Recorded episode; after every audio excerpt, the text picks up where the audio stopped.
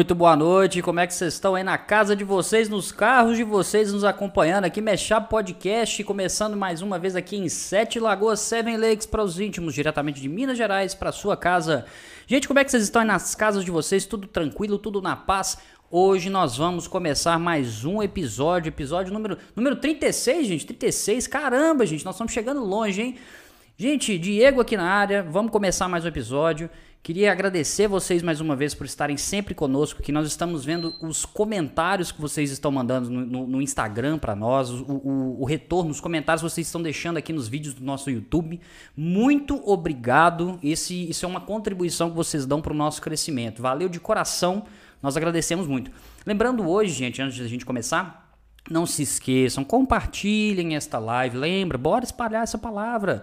Nosso convidado está aqui, já está aguardando para a gente poder começar. Hoje nós vamos falar sobre um tema muito interessante. Ele que é referência no país em produção de vídeos. Então, assim, gente, tem muito papo bacana. Depois o, o, o nosso, o outro, nosso outro especialista está chegando aqui do meu lado agora. Está na hora de apresentar ele aqui. Vocês viram até o bracinho dele aqui. Gente, compartilha, curte, não se esqueça, ajuda a gente, comenta no chat, quiser fazer pergunta, pode fazer. Vamos lá, vamos agregar bastante, porque esse episódio hoje vai ser fera. E quando a gente fala de fera, não tem como não lembrar. Hermano Marcos, seja bem-vindo. Obrigado, meu amigo. Quando fala de bicho. Se você está dizendo isso. Não é, né? Não é comigo. Como é que você tá, meu irmão? Tranquilo demais, você. Sossegadão? Belezinha, tudo jóia. Show de bola, velho. Cara, vamos lá, né? Você tá empolgado, cara? Demais da conta. Isso é bom, cara, porque eu também tô empolgado, cara. Ah, que isso. É, é uma das, das pessoas, assim, que... Você lembra quando eu comentei contigo sobre ele? Que Demais. Eu, eu já, fui, eu já vi, fui lá em São Paulo ver ele algumas vezes. Sim, sim. E tanto pela maneira como que ele explica as coisas, isso já me ajudou demais. Excelente, Porque cara. eu, eu, o que eu acho bacana no trabalho dele é que é muito perceptivo. Uhum. É, é, mais. Ele, ele, te instrui de uma maneira mais. É, não tão técnica. Quer te fazer perceber as uhum. coisas, olhar com outros olhos. Uma coisa mais sensorial, né? Aquela parada assim, né? Exato. Excelente, cara. E hoje, para falar sobre isso, tem essa. Pra, o que eu acho bacana sobre isso é que o vídeo hoje, principalmente, parece que a pandemia revelou muito isso. Uhum, com certeza. Do, da necessidade de se mostrar sem estar presente. Com certeza, né? com certeza. E aí eu acho que é onde, sinceramente, eu acho que nós já tivemos um, um boom dessa tecnologia de, de vídeo, de, de trabalhos audiovisuais. Sim. E eu acho que isso agrega praticamente para todo mundo hoje em dia. Ah, completamente, é? cara. Eu, basicamente, particularmente, não imaginava dois anos, por exemplo, que estaria aqui, né? E se no último episódio nós tivemos uma referência para nós, para a gente poder começar esse trabalho, a continuidade desse trabalho é hoje nesse episódio também, porque é outra inspiração, não é verdade? Verdade. Então, show assim, de bola, cara. Tanto pela honra também, eu vou agradecer ele pessoalmente né, quando, ele, ele, quando ele estiver aqui com a gente. Claro. Mas para mim é uma honra pessoal, uhum. que da, das vezes em que eu o encontrei, que a uhum. gente conversou, eu fiz algumas perguntas para ele, eram em congressos e tal. Mas ter essa oportunidade de conversar com ele aqui hoje, eu sinceramente, você sabe como é que eu tô. Eu sei, cara, eu sei. A mão, a mão dele tá tremendo aqui debaixo da mesa, cara. Eu tô assim, tô satisfeito, tô satisfeito de ver isso aqui. Isso é muito bom. É... Então, sem mais delongas, gente, vamos apresentar nosso convidado aqui. Seja muito bem-vindo, Eric Marreiro. Como é que você tá, meu caro? Diga, meus amigos, eu tô aqui muito honrado, né, como eu falei para vocês, em participar do podcast de vocês. Eu adoro esse formato de podcast porque é um formato mais à vontade, a gente pode conversar Sim, sobre várias coisas. Logicamente que a gente vai conversar sobre né, produção audiovisual, né, que é uma coisa que eu já faço há muito tempo, uhum. mas é, agradecer a vocês a oportunidade. Eu acredito que tem muita gente que não conhece o trabalho da gente, que não sabe da nossa história. É uma oportunidade da gente conversar e, e, e se apresentar e apresentar pouco mais do trabalho que a gente faz aqui. Mas muito obrigado pelo convite. Cara, nós que agradecemos pela oportunidade. Eu acredito que assim, eu tô falando em nome do podcast aqui, em meu nome, nome do irmão, nome da Flor também, que tá aqui nessa troca de câmeras maravilhosa que ela sempre faz aqui. Obrigado, Flor, mais uma vez estar aqui com a gente, viu?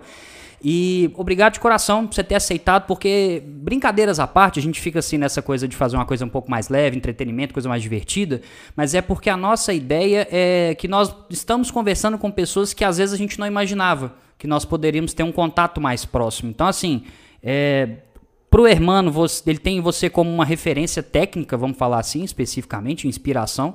E eu confesso uhum. que depois que eu conheci o seu trabalho através dele, eu também tenho ficado cada vez mais fã. Até por conta de umas coisas que você me falou antes da gente começar esse podcast aqui, que a gente já viu que se fosse Tinder já tinha dado match, né? A gente já viu. Excelente, cara. Muito bom. Então, obrigado mesmo pela oportunidade, porque isso aqui, cara, é maravilhoso. Cada episódio um tema diferente, a gente fica muito feliz com isso aí, viu?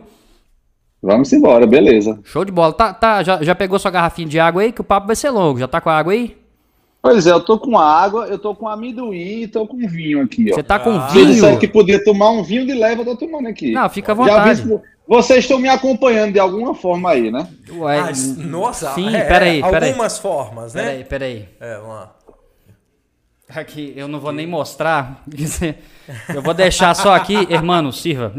É, Por favor. É, isso, é, isso é mel, isso é mel. É, hidromel, né? Aquela isso. bebida viking, né? Hidromel, né? é, é os caras do Flow, né? Isso, exato. É sensacional, sensacional. Meu caro, a gente tem uma, uma, uma coisinha que a gente gosta de fazer aqui no nosso, no nosso podcast, que é o seguinte. A ideia é conhecer um pouco mais o seu trabalho e, de certa forma, conhecer um pouco mais do, da pessoa que está aqui com a gente, o Eric especificamente. Então a gente tem duas perguntinhas e um pedido no final desse podcast para fazer, beleza? Certo, vamos embora. A primeira pergunta que eu preciso fazer ela é um pouco um cunho um pouco filosófico demais, mas para você, Eric, especificamente, o que, que você pode definir como um medo que você tem hoje na sua vida? Um medo puxado, né, cara, começar assim, né? É, mas eu acho que eu tenho um, um grande medo, cara. Sim. Acho que são dois, na verdade. Eu, um, medo de ficar longe das pessoas que eu gosto, né, certo. Do, do, da minha família, dos meus amigos.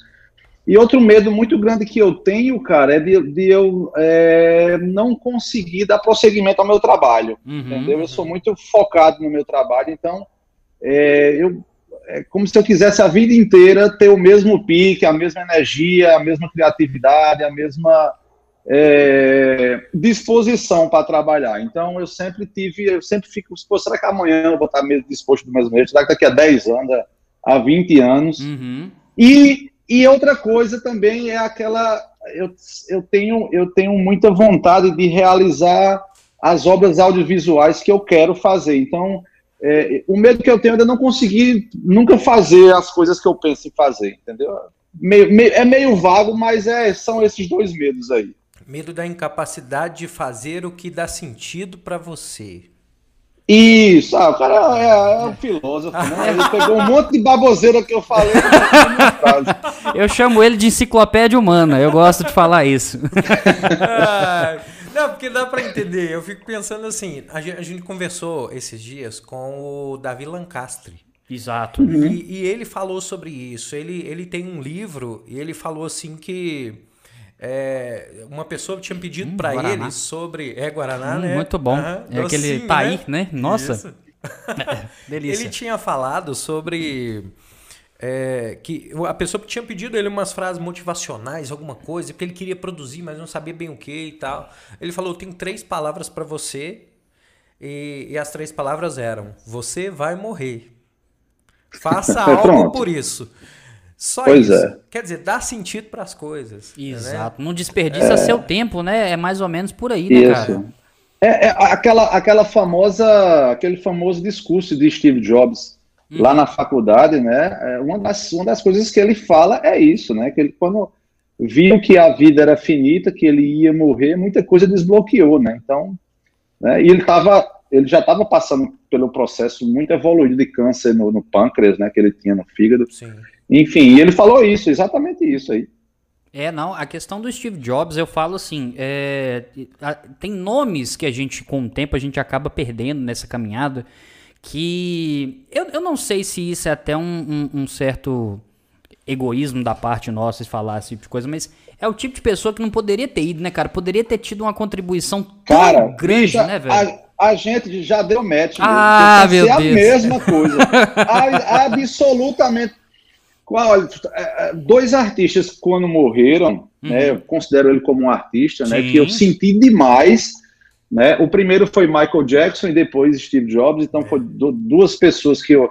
Mas enfim, Steve Jobs, eu pensei exatamente isso. Como é que um cara desse morre? Uhum. Né? Um cara que, que revolucionava tudo, que, que tinha uma mente brilhante. Então foi uma, uma perda gigantesca. Né? Eu acho que a Apple e o mundo estariam muito diferentes se aquele doido tivesse vivo hoje em dia. Ah, sim, a capacidade intelectual que ele tinha, e não só intelectual, mas é. de visão também, é, né? O que é, parece ela é vivência, parece que ele se condicionava a ver as coisas que as outras pessoas não estavam buscando. Uhum. E o produto falava Isso. primeiro.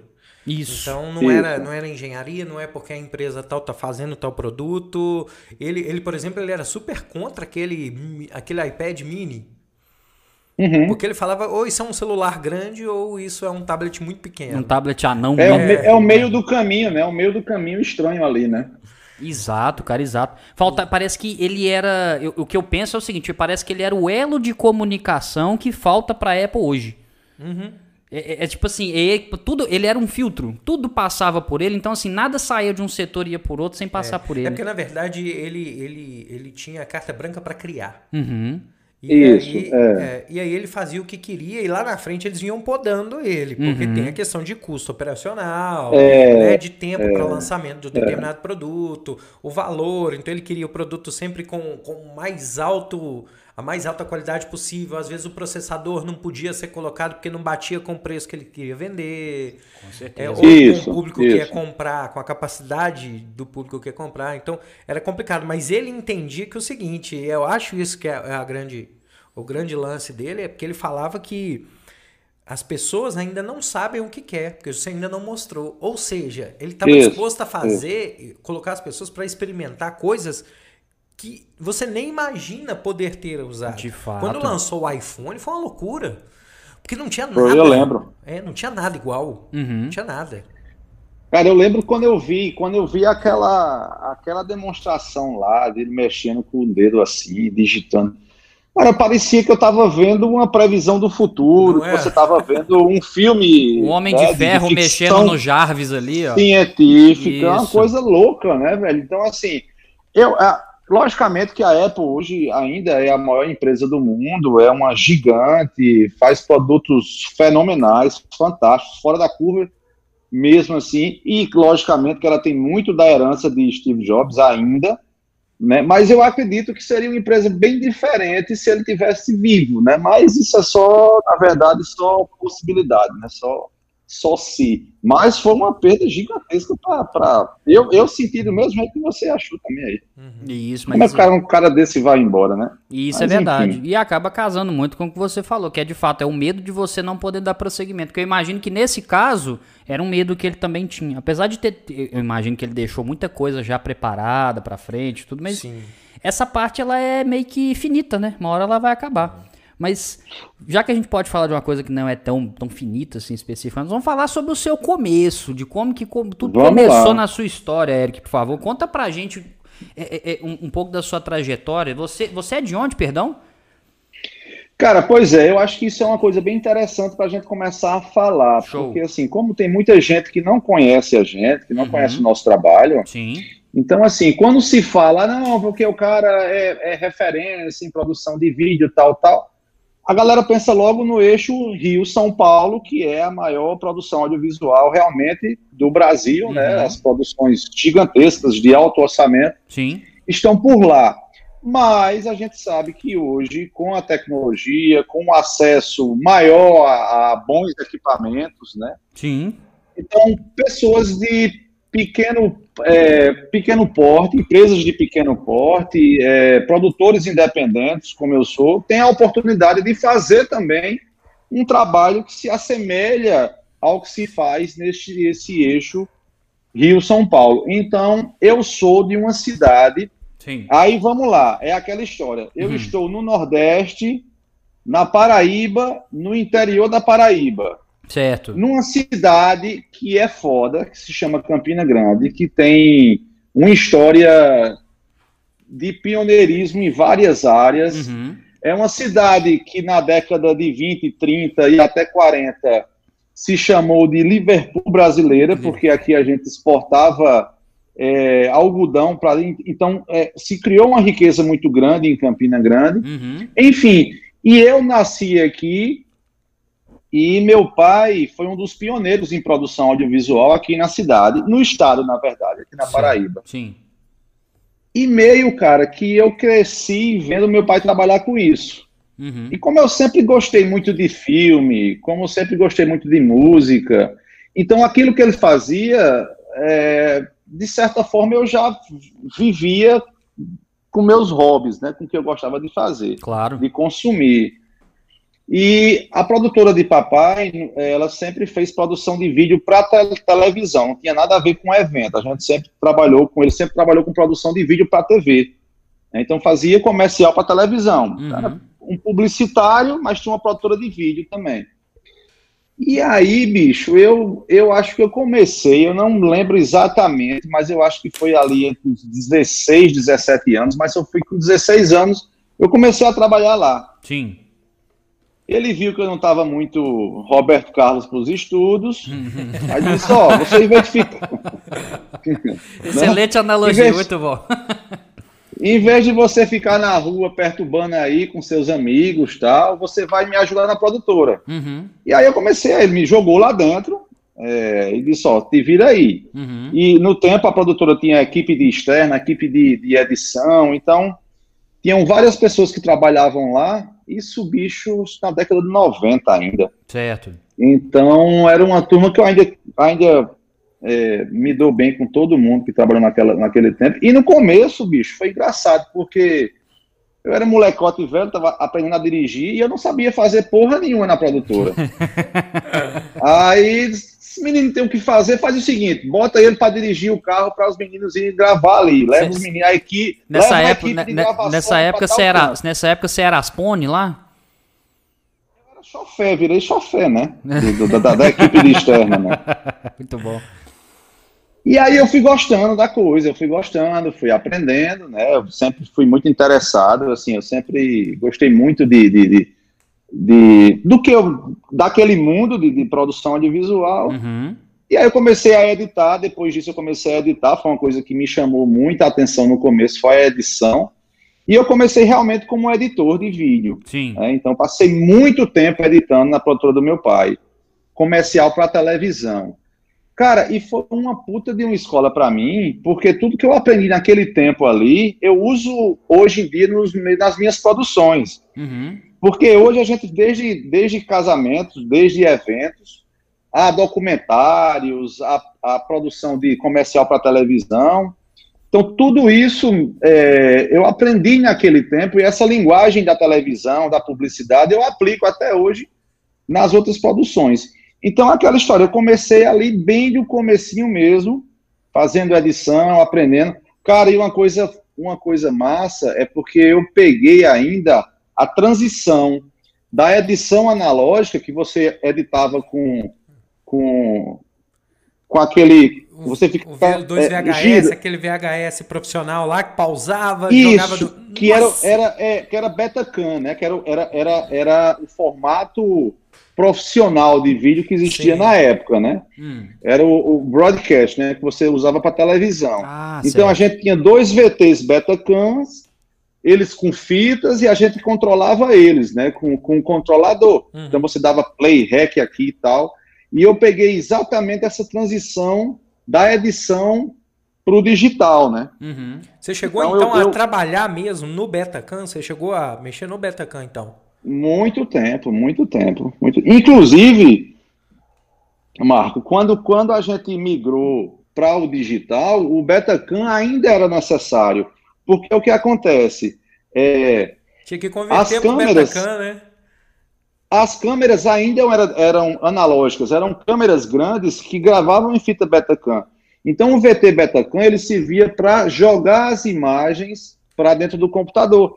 Então a gente transformava o sinal analógico em digital e aí poderia, aí deixava o VT para lá, né, que chamava de VT, e editava no computador. Mas eu peguei essa essa transição aí. E isso é importante para a gente dar valor ao que a gente tem de facilidade hoje, sabe? Porque não que isso vá fazer uma grande diferença na sua vida, mas é muito bom você ter participado dessa história para você ver como era antes e como é possível fazer coisa muito foda hoje em dia com uhum. pouquíssima uhum. coisa, entendeu? Então, é, uma ilha de edição hoje é, é o meu MacBook, pô. Uhum. Né? Antigamente precisava de aparelhos específicos. Eu lembro que eu cheguei a trabalhar numa produtora, quando a gente fazia comercial para TV, tinha que pegar o digital, que a gente já trabalhava no digital já. Era ali no início, anos 2000 ali, quando já tinha aquelas placas Matrox e tal, que a gente já trabalhava Exatamente. com elas e tal. E a gente fazia o digital e tinha que levar para uma produtora de BH para eles converter para Betacam para poder rodar na TV. Porque a Exatamente. TV era analógica ainda. Exatamente. Então, assim, eu comecei mesmo lá daquele comecinho. Agora, assim, eu tive essa sorte de, de, como meu pai foi pioneiro, então eu sempre flertei com essa coisa da produção mais profissional, né? Uhum, uhum. É, então a gente, como produzia vídeo para televisão, ele tinha um caráter mais profissional. Certo. A produção, a produção já envolvia várias pessoas, né? Então já tinha um aspecto mais profissional. Então eu caminhei nesse, nesse tempo todo aí, passei muito tempo sendo editor, e aí, é, com o tempo, que isso também foi uma grande escola para mim, como eu aprendi muito na edição, quando eu saí para filmar, porque hoje eu filmo, eu edito, eu ilumino, eu faço tudo, uhum. praticamente. Então, quando você tem a expertise da edição, quando você sai para filmar, você já tem uma cabeça bem diferente para filmar. Uhum porque você já começa a pensar em filmar pensando na edição, né? Uhum. Então, isso foi uma grande escola. Então, é uma escola aí de 20 e poucos anos, 25 anos que eu trabalho com isso. É, e aí, em 2009, 2010, eu ingressei, eu fundei a minha própria empresa, né? Perfeito. Mas voltada para eventos, para casamento. E foi exatamente na época que o casamento mudou o vídeo de casamento mudou a pegada do vídeo de casamento. Mas como, é, que, porque... como que foi essa Desculpa, é porque eu não, como eu não sou muito da área, eu preciso te perguntar, como é que foi essa mudança, cara? Cara, foi, foi uma coisa incrível, assim, pro mercado, porque ele vai aliar uma, uma mudança técnica uhum. com uma mudança de percepção. Certo.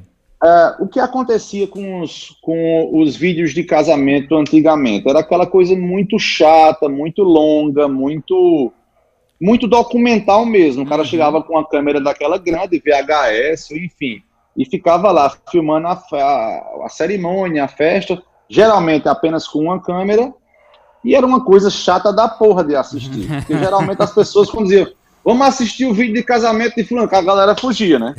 Era, era, era o espanta-visita, né? Então tinha essa. Existia uma, um, um preconceito da porra com, com, com, com, o trabalho de quem filmava casamento. Eu tô vendo você falar, desculpa, eu tô vendo assim, que a visita dentro de casa, assim, nossa, o pessoal não vai embora. Filho, traz a fita. Pronto. Vamos assistir o canal. Lavado. Né? Bom Muito demais. bom. E aí, é, o que é que acontecia? O mercado de fotografia de casamento tinha evoluído muito, né? As câmeras, as lentes. Então a gente viu uma discrepância da porra entre as fotos, né? As fotos fantásticas, com qualidade fenomenal, e o vídeo lá atrás, né? Uhum. Sendo que em 2008 a Canon, né? A Canon, Sim. como muita gente chama, lançou a máquina maravilhosa 5D Mark II, que foi a câmera que para mim, do meu ponto de vista, revolucionou todo o mercado de produção de vídeo a partir daí, uhum. que era uma câmera fotográfica que ela fazia filme também. Uhum. Aí você pode dizer, porra, Eric, não já existia é, é, é, câmera de vídeo VHS ou, ou Betacam, mas a, a, a, a qualidade de imagem, a perspectiva que você tinha com aquele aparelho era completamente diferente. Por quê? Porque essas câmeras antigas, é, elas não podem, pelo menos a, as dos consumidores normais, como a gente, ela, ela não pode trocar a lente. Certo. É, a câmera já vinha com sua lente fixa ali, você se vira com o que você tem. Uhum. Uma câmera fotográfica, ela é aqui uma grande angular, ou seja, você coloca uma lente que vai pegar essa sala inteira, ela dá essa perspectiva. Se você quiser mudar isso, você tira a lente e coloca outra lente teleobjetiva que vai pegar você no detalhe. Uhum. Então, uma mesma câmera, com uma mesma câmera, mas com várias lentes, você tinha toda um leque, todo um leque de, de linguagem cinematográfica à disposição. Então, a mesma qualidade que você conseguia com, com a foto, você agora poderia conseguir com o vídeo também. Uhum. E um detalhe, numa, num equipamento muito pequeno, muito leve, muito portátil. Então, o que aconteceu? Você tinha uma qualidade de imagem fantástica, cinematográfica, e que você poderia ter equipamentos que estabilizassem essa imagem, tripés, gruas, steadicams, de pequeno porte que fosse de, de, é, de baixo custo. Então, teve uma turma, eu acho que foi uma turma da Europa, que vi, visualizou isso e os caras filmaram um casamento com três, quatro câmeras dessas e deram a ele um look cinematográfico. Então, isso explodiu no mundo inteiro. E aí bateu aqui na minha cidade, em Campina Grande, eu vi esse vídeo. Eu disse, puta que pariu, eu tenho que fazer isso. Isso aí, ué. E aí investi. Eu fui um dos pioneiros no Brasil nessa nova linguagem de filme de casamento. Uhum. E aí é aquela história. O casamento, que era uma coisa chata, morosa, gigantesca, né, com tamanho grande, chato, se tornou um evento realmente cinematográfico. Então, né, as pessoas colocaram um olhar mais artístico, Sim. as possibilidades infinitas de captação de, de, de, de, imagem. Então o mercado fez assim, ó, ele girou e se transformou numa coisa nunca antes vista no formato de casamento, né? Então houve essa revolução, né? De verdade, cara, eu tô observando cada palavra que você tá falando nesse ponto, assim, e eu tô tentando aplicar, porque a gente já comentou algumas vezes, é, eu não sei se o Marco já tinha te comentado, mas é, no início, antes de começar a pandemia, eu tava de casamento marcado, né? Com, com no caso uhum. com a Flor, que tá aqui com a gente, né? E ela e. Tá com ela até hoje? Até hoje, cara, até hoje. Legal, legal. Isso, é, isso mesmo. Isso. Ah, eu queria que as pessoas estivessem vendo a cena. Mas, cara, é, eu fico observando cada detalhe e, e ele fez, no caso, a, as filmagens do nosso pré-casamento, nosso pré-wedding, né? Que falo. Sim. E sim. eu fiquei assim ao mesmo tempo que eu fiquei. Eu, vou, eu nunca te falei isso, tá? Mas agora eu vou falar, vou abrir meu coração aqui. Eu fiquei é, é, apaixonado com a situação, com como é interessante você fazer aquela cena, da mesma forma que eu fiquei horrorizado. Porque eu falei assim: Jesus, ser um ator é muito difícil.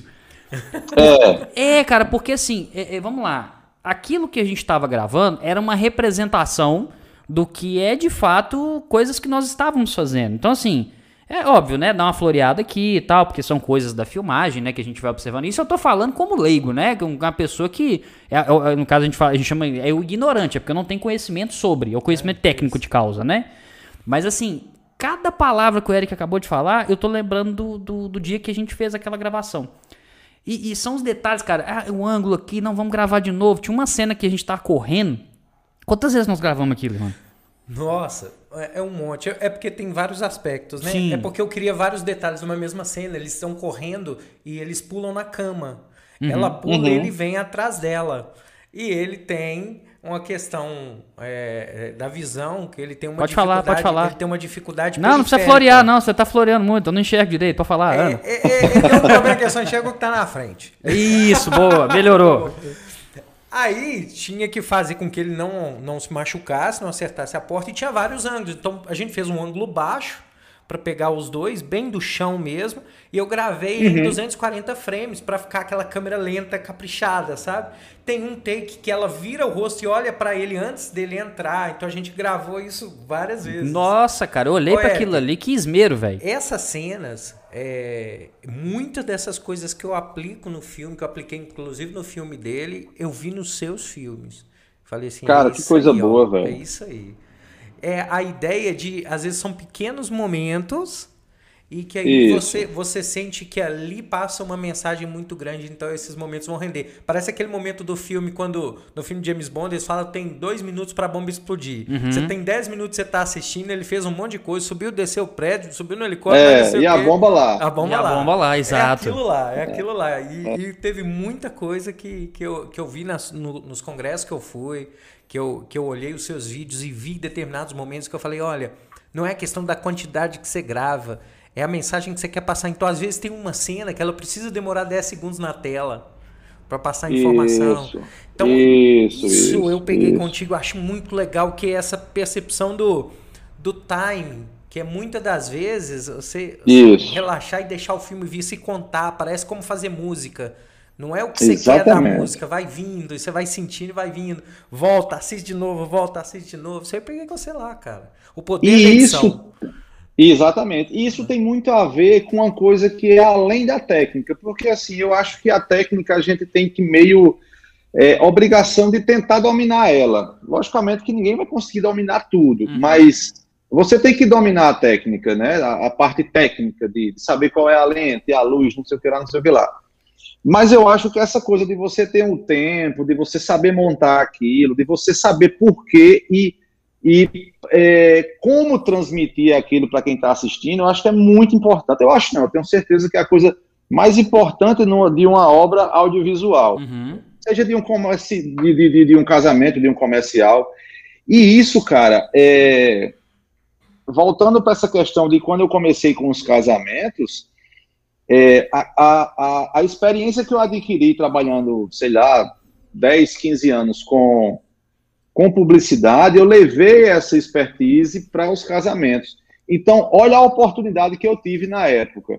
Eu fui um dos primeiros no Brasil a, a adotar essa nova linguagem dos filmes de casamento, mas eu queria ter a minha identidade ali. Uhum. Eu não uhum. queria copiar fulano ou cicrano, que era uma puta de uma referência para mim. Eu tinha Bob Nicholas, que para mim ainda é o cara que mais manda em filme de casamento do mundo. Uhum.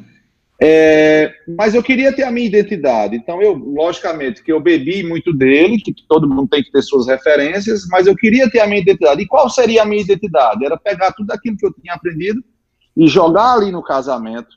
Então, eu peguei a minha sacada publicitária, a minha capacidade de, de, de resumir, porque você contar uma história é saber também resumir, é saber cortar o que é desnecessário, para exatamente, exatamente falar aquilo que vocês falaram aí, de, de saber encaixar, de dar ritmo à coisa, uhum. porque quem assiste precisa ter ritmo para você ficar preso naquela, naquele vídeo, enfim.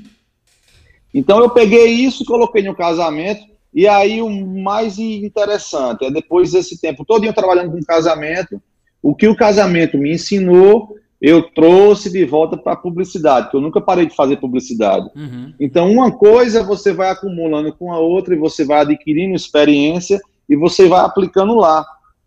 Então, bicho, casamento, é, eu digo isso muito nas palestras, casamento, eu digo até brincando, né? Uhum. casamento não foi o não foi uma coisa feita para ser filmada. A uhum. gente que é doido chega lá e inventa de filmar. Porque você não é, você, você não controla porra nenhuma em casamento. Bicho. Em casamento tudo é ali. Você acha que as coisas vão acontecer daquela forma, de repente tudo muda. Uhum. Né? É um evento que tem vários fornecedores, que tem várias pessoas que você não. É diferente de uma de um comercial de televisão que Sim. você faz de novo, repete, não, é, chorou demais. Falar com a mais sério. Não, peraí, padre, peraí. Não, repete aí que não deu é, pra pegar. Ah, Esse para, ângulo aqui tá melhor. Aí, ó, a lágrima o, desceu o, ali, ó, volta aí, porque é, o ângulo aqui não Os tá teus bom. votos estão uma merda, velho. Refaz esses votos aí. Não tem, pô. Fudeu, né? É. Cara, ao mesmo tempo que ele me fez rir agora, ele me fez ter muito medo. Ah, lá, lá, já tá preocupado. Bicho, ai, eu, só, eu, só, não faço uma coisa que eu já vi vários é. noivos copiando do outro os mesmos votos. Pô, ah, o, cara, o, cara, não teve nem coragem de escrever, Nossa. o cara copiou do outro. É não, mas aqui, você tá falando isso, eu tô lembrando de um chegado meu que casou recentemente. Cara, ele, ele chegou para mim e falou, cara, puva, vou citar nomes, não que a gente expõe demais. Mas chegou e falou assim, Sim. não, cara, vê, olha os meus votos, dá uma lida, vê se tá legal. Fiz, fiquei tanto tempo fazendo, e eu li, pô, cara, quase escorreu uma lágrima de tão bonito, sabe, aquela coisa. Você vê que ele teve todo o empenho para chegar lá na hora o padre falar assim, esses votos, eles não significam nada. Vocês vão... Não, ele nem rasgou, ele só falou assim... É, é, falem que vem do coração de vocês. Ele deu uma olhada pro padre. Eu acho que ele só não falou nada porque senão seria quase uma heresia. É, mas, no coração ele poxa, cara, padre. Na hora que ele falou assim, nossa, velho, o padre fudeu ele. Nossa. Rapaz, bicho, é porque esse noivo foi frouxo. Era, se fosse eu, dizia, padre, faça o seu que eu faço o meu, devolvo. Não, pergunta quantas vezes, Sacanagem quantas cerimônias é, o padre, cara, quantas cerimônias o padre já deve ter feito? Ele sabe de cor, pô. O cara tá fazendo uma vez pois só. Pois é, tá, pô. Igual vara verde. É. tá na garapa ali, velho. Então é isso. Então casamento é tudo muito às vezes é muito caótico. E, e assim, e, e, e, aparecem problemas que se você não tiver jogo de cintura para resolver, uhum. ninguém vai esperar por você e você vai perder aquele momento, vai perder aquela situação. Sim. E você depois vai se lascar, né? E aí? Então eu aprendi muito com o casamento de, de, de conseguir resolver as coisas rápido, de ter ideia rápido, de pensar, de de você estar tá num, numa situação de extremo estresse e conseguir reverter aquilo numa coisa boa. Então, cara, quando eu saio para gravar outra coisa, que a gente hoje em dia vem fazendo muita publicidade, uhum. muita. É. Quando você compara, você diz, pô, eu estava numa guerra, agora estou numa coisa controlada, então deu esse problema aqui, vamos lá e vamos resolver. Sim. Então, o casamento é uma grande escola também. Né? Então, você sai misturando tudo e e termina aprendendo no final das contas. Cada, cada etapa dessa me serviu para aprender muita coisa. Tá me servindo para aprender muita coisa, né? Uhum. Não dá a impressão que quando é como a gente está acostumado a pegar a coisa acontecendo e a gente treina para pegar a coisa já acontecendo, parece que quando você tem atores ou tem pessoal para poder dirigir que já é profissional, parece que fica muito mais fácil porque a gente já está acostumado com um cara que você tem que pegar ele no susto fazendo as coisas. Uhum. Você tem que pegar Exatamente, ele de qualquer é. jeito. Aí parece que, parece que fica mais rápido, que você se prepara antes do cara, antes de fazer. Tem Sim. uma regra, eu até falo muito com os casais aqui, sabe? Sobre questões. Sabe aquelas surpresas que geralmente vem no o noivo prepara alguma surpresa para entregar para noiva no, no, no make-off lá. Olha aí, ó, que surpresa aí. Já tá intimando, aí, ó, pô. Viu? Ela, ela já quer surpresa aqui, ó. Mas é, como é que é? A surpresa é do noivo que tem que fazer ou é, ou é da, da, Não, às vezes os da dois. Produtora? Um, um manda para um manda alguma coisa para um, outro manda para ah, outro. Um tá, Rolex, entendi. né? Umas coisas assim mais simples. Ah, né? Tipo entendi, um Rolex, entendi. Né? Não custa muito caro, saquei. É uma chave de um carro, uma coisa assim. ah, só a viu? chave, né? Ok. aí, né? A gente tem o costume já de você filma a reação da pessoa, porque a reação é única. Sim. A caixa, é verdade, você faz depois a cena da caixa abrindo, você pede para repetir. Pra você não perder a reação. Isso. Então você acostuma com Isso. umas coisas que você já sabe como é que funciona. Uhum. Você pedir para um, uma pessoa rir, a pessoa ri totalmente. É horroroso. Fica amarela, é, a pessoa ri amarela. É. Aí você faz graça, Acabou. né? Aí o pessoal entende, nossa, aquele pessoal é uns palhaços, né? Fica fazendo a gente rir o tempo todo, eles não entendem por quê. É o patati patatá, né? Não, é, só que. Ele tá falando de patati patatá por causa de um comentário, mas isso é coisa Não, depois a gente comenta em off aí, isso a gente comenta em off aí. O, o, cara, mas você tá comentando dessas dificuldades que às vezes acontecem. O, de cabeça, assim, que vem, assim, o que, que você lembra de, de situação que mais, assim, que você acha que mais te complicou, assim, que, vamos, vamos falar uma que você conseguiu resolver ali, tá? Mas que você chegou a pensar que você não ia dar conta. Vem alguma coisa em mente? Cara, cara teve uma que é uma história massa de eu contar para vocês Opa. aqui. Acho que quem acompanha o trabalho da gente sabe dessa história. Uhum. Cara, foi um casamento que a gente fez em 2014. É, era um casamento até de um amigo meu, que ele era, ele é, era fotógrafo, hoje Sim. eu acho que ele não fotografa mais, o Ronaldinho. Uhum. O gaúcho? Ronaldo. Não. Não, ele parou? Não, não, não. Ronaldinho e Rebeca. É um casamento aqui na cidade vizinha, João Pessoa. Certo. E aí, cara, aquele casamento que é feito aberto, assim, no jardim e tal, eles, o que foi que eles fizeram? A casa, a, a, eles, eles quiseram casar na casa da avó deles, aquelas casas de praia que a casa é pequena e tem uma. A parte da frente assim é um jardim enorme. É uma uhum. casa que tem um terreno grande na frente, né? Um quintal grande na frente. Sim. E eles é, é, botaram gramado, fizeram toda a, a, decoração a céu aberto e tal, sendo que no dia não combinaram, né, com, com o pessoal lá do tempo e foi uma chuva de fuder tudo, pô. Nossa senhora. E não foi uma chuva pequena. Eu até depois eu pesquisei e em 20 anos foi a maior chuva naquele período ali. Foi, então, quando, foi, foi quando rolou aquele negócio de construir a arca e tal, subir uns bichos. Pronto, não. mais ou menos como aquilo ali. Ah, não, Pronto. entendi. Foi parecido, saquei. Esse filme é ótimo. É. Cara. É, eu chorei é... até por conta desse filme, viu? Muito obrigado. Você já leu o livro? Ele, ele no, acho que foi no O Poder da Edição, acho que você apresentou ele.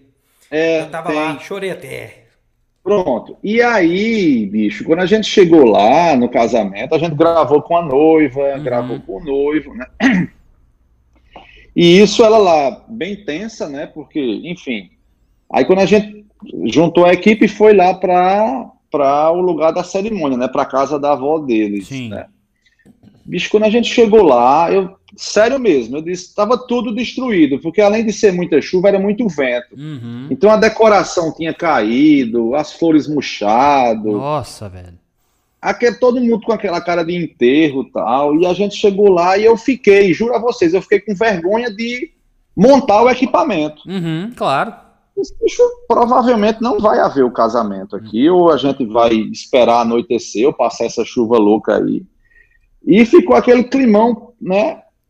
E aí o pessoal do cerimonial foi bem é, proativo, assim, eles disseram, não, já que não, não conseguem casar, a gente não vai conseguir fazer a céu aberto, uhum. aí tem uma garagenzinha lá, onde Sim. eles guardavam um carro, tiraram o carro, improvisaram o local da cerimônia lá uhum. e fizeram a cerimônia lá. Bicho, e enfim, esse casamento se tornou uma coisa tão fantástica, tão fora do que a gente tinha visto até então, que eu acho que isso foi um dos poucos casamentos que eu chorei gravando. Caramba. Na, na, entrada de Rebeca, eu não tinha como não chorar, porque uhum.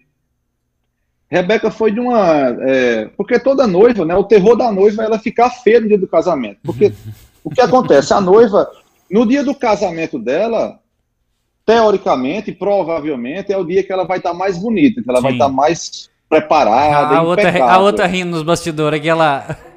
Pois é, então existe, existe isso de a noiva estar impecável. Imagina uma, uma tempestade. Claro. Vai olhar ela inteira e vai derreter maquiagem, vai acabar cabelo, mas enfim. Uhum.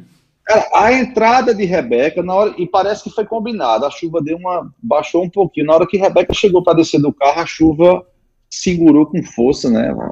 Muita chuva. Ela desceu do carro com, as, com o pessoal do cerimonial, com as sombrinhas é, protegendo ela, mas ela desceu com um sorriso, uhum. ela desceu com alegria e com a. Foi fenomenal. Tem que assistir o filme para ver. Sim. E aí ela entrou assim como foda-se o resto. Uhum. Aqui só tá eu e Ronaldinho ali, é o que interessa. Sim. E para surpresa da gente, quando terminou a cerimônia, começou a festa, os convidados que eram, e aí é muito bom ter amigos, inclusive o filme começa assim. Os convidados viram a situação da. A galera foi pra chuva, velho. Foi beber debaixo da chuva e terminou um grande banho de chuva o casamento. Os noivos foram pra chuva. É espetacular. Então, assim, tinha tudo, logicamente, que eu Sim. tive a sorte de ter um casal foda, né? Uma, uhum. uma turma. Mas aquilo era para a gente entender que pode tudo dar errado e a gente, de alguma forma, tem que se virar. Uhum. Então, isso foi a maior prova de que tem como, tem como resolver. Entendi. É aquela tem coisa do, do nada tá perdido, né? Especificamente. Exatamente, exatamente. Eu vou ter que trocar meu fone aqui, vou ter que colocar o som direto do computador, que o fone tá arriando, ó. Não esquenta não, ah, enquanto você... Não, não. Fica tranquilo, enquanto troca aí, a gente vai... É bom que a gente dá o um aviso aqui rapidinho. Gente, não se esqueçam, tô vendo aí que vocês... Vocês estão conseguindo me escutar ainda? Sim. Tá, tá saindo ainda. Suave, tranquilo é. demais. Mas se quiser tirar, é, pode tirar, um, não tem problema não. Um já arriou aqui, deixa eu ver se o outro... Esquenta não, tá super tranquilo. Gente, não se esqueçam não, curtam esse episódio, compartilha. Vocês estão achando que o assunto é técnico ah, demais? Ah, não se preocupe que a gente assusta assim de início também, mas essa primeira hora a gente vai falar mais sobre a história do nosso convidado, né, do Eric especificamente. Oi! Aí, ó, tá Oi. tá ouvindo, tá ouvindo? Tá ouvindo a gente? Eu tô de boa, chegou aqui. Ah, não, Beleza. maravilhoso, maravilhoso. Então não se esqueçam, compartilha esse episódio, passa pra frente, curte também e comenta, gente. Vocês estão com dúvida, quer mandar alguma pergunta, aproveita que ele tá aqui. Depois não adianta reclamar, não se esqueçam, tá? Mas voltando aqui, Eric, é, eu tô lembrando de uma outra coisa que você falou aqui agora também, e isso me chama a atenção mais uma ah. vez pela falta de conhecimento. Então, assim, é interessante a gente tentar entender porque. É, até para ver se a gente consegue aplicar, porque os outros episódios que a gente participou, a gente, igual a gente sempre gosta de falar, a gente já conversou com é, humorista, comediante stand-up, a gente já conversou com advogado criminalista, a gente já conversou com youtubers que falam sobre filmes também, né? Então, assim, é, é uma variedade muito grande de assuntos e a gente sempre vê que às vezes uma coisa ou outra dá para aplicar na nossa vida, na nossa área especificamente. Quando você fala de ser sensorial, aquela coisa, essa percepção de você entender, você sentir, porque, é, é, como é que eu falo? É muito abstrato para mim Quando você fala assim, ah, é uma coisa sensorial, uma coisa de percepção e tal. Quando você fala assim, você quer dizer o que especificamente so, sobre um vídeo, por exemplo, de casamento? É, é, é, porque isso é óbvio, você tem a questão dos, das questões técnicas de ângulo de luz, enquadramento tal. Sim. Mas quando você fala dessa parte sensorial, você quer dizer o que com isso? Cara, isso é, como você falou, é extremamente abstrato, uhum. mas é, é uma coisa que é, é muito difícil de ser ensinada Sim. e ela vem, ela vem com o desenvolvimento da sua sensibilidade. E assim, infelizmente, a sensibilidade é uma coisa que você instala os dedos e ela chega. Uhum. Você vai conseguir isso com muito tempo de trabalho. Sim. É? Então, uma das coisas principais de um produtor de vídeo hoje, pelo menos é, na, no que eu faço, na nossa concepção, é você conseguir sentir o que o público vai sentir. Você, na verdade, você prever o que o público vai sentir. Porque quando você está editando aqui, quando uhum. você está construindo aquilo ali, você leva em consideração sua percepção, é, a, a sua experiência em edição, em montagem. Mas você tem que sair, às vezes, um pouquinho da sua cabeça e pensar na cabeça do público. Uhum. Quando você começa a pensar assim, e é, eu faço isso em praticamente todos os vídeos que a gente edita, você começa a evoluir a sua percepção.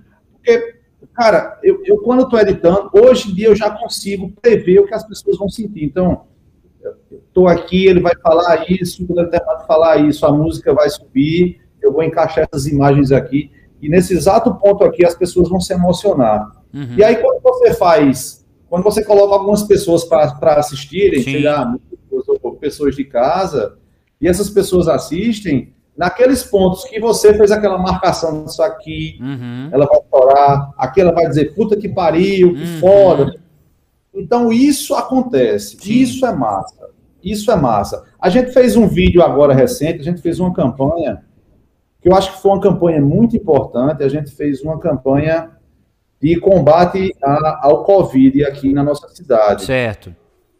Uma campanha que tomou até uma proporção bacana, saiu em, em portais nacionais, a campanha que a gente desenvolveu aqui. Mas é, existiam, principalmente no segundo filme que a gente fez, existia um ponto do filme, uma imagem que a gente criou lá, uhum. que a gente sabia aquele era o ponto de, era o ponto de choque do filme. Exato. Porque as pessoas iam dizer, fudeu, se eu não me cuidar, vai acontecer isso. Então, essa percepção, ela vai vir com o tempo, velho. Você vai amadurecendo, Sim. você vai sentindo e você vai entendendo como o público reage e como é que você constrói essa, essas sensações para as pessoas. Logicamente que quando você estuda, quando você vai atrás de referências, quando você estuda mais sobre a edição, que eu acho, para mim, é um dos processos mais importantes e mais poderosos que tem na produção audiovisual. Sim. Quando você estuda isso, você começa a aprender.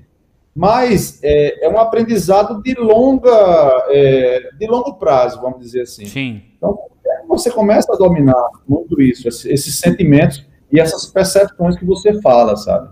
Entendi, entendi. Então realmente é mais a questão de vivência mesmo. Você vai sentindo, isso, você vai amadurecendo. Isso. É igual eu, eu, brinco com o Hermano sobre gosto musical.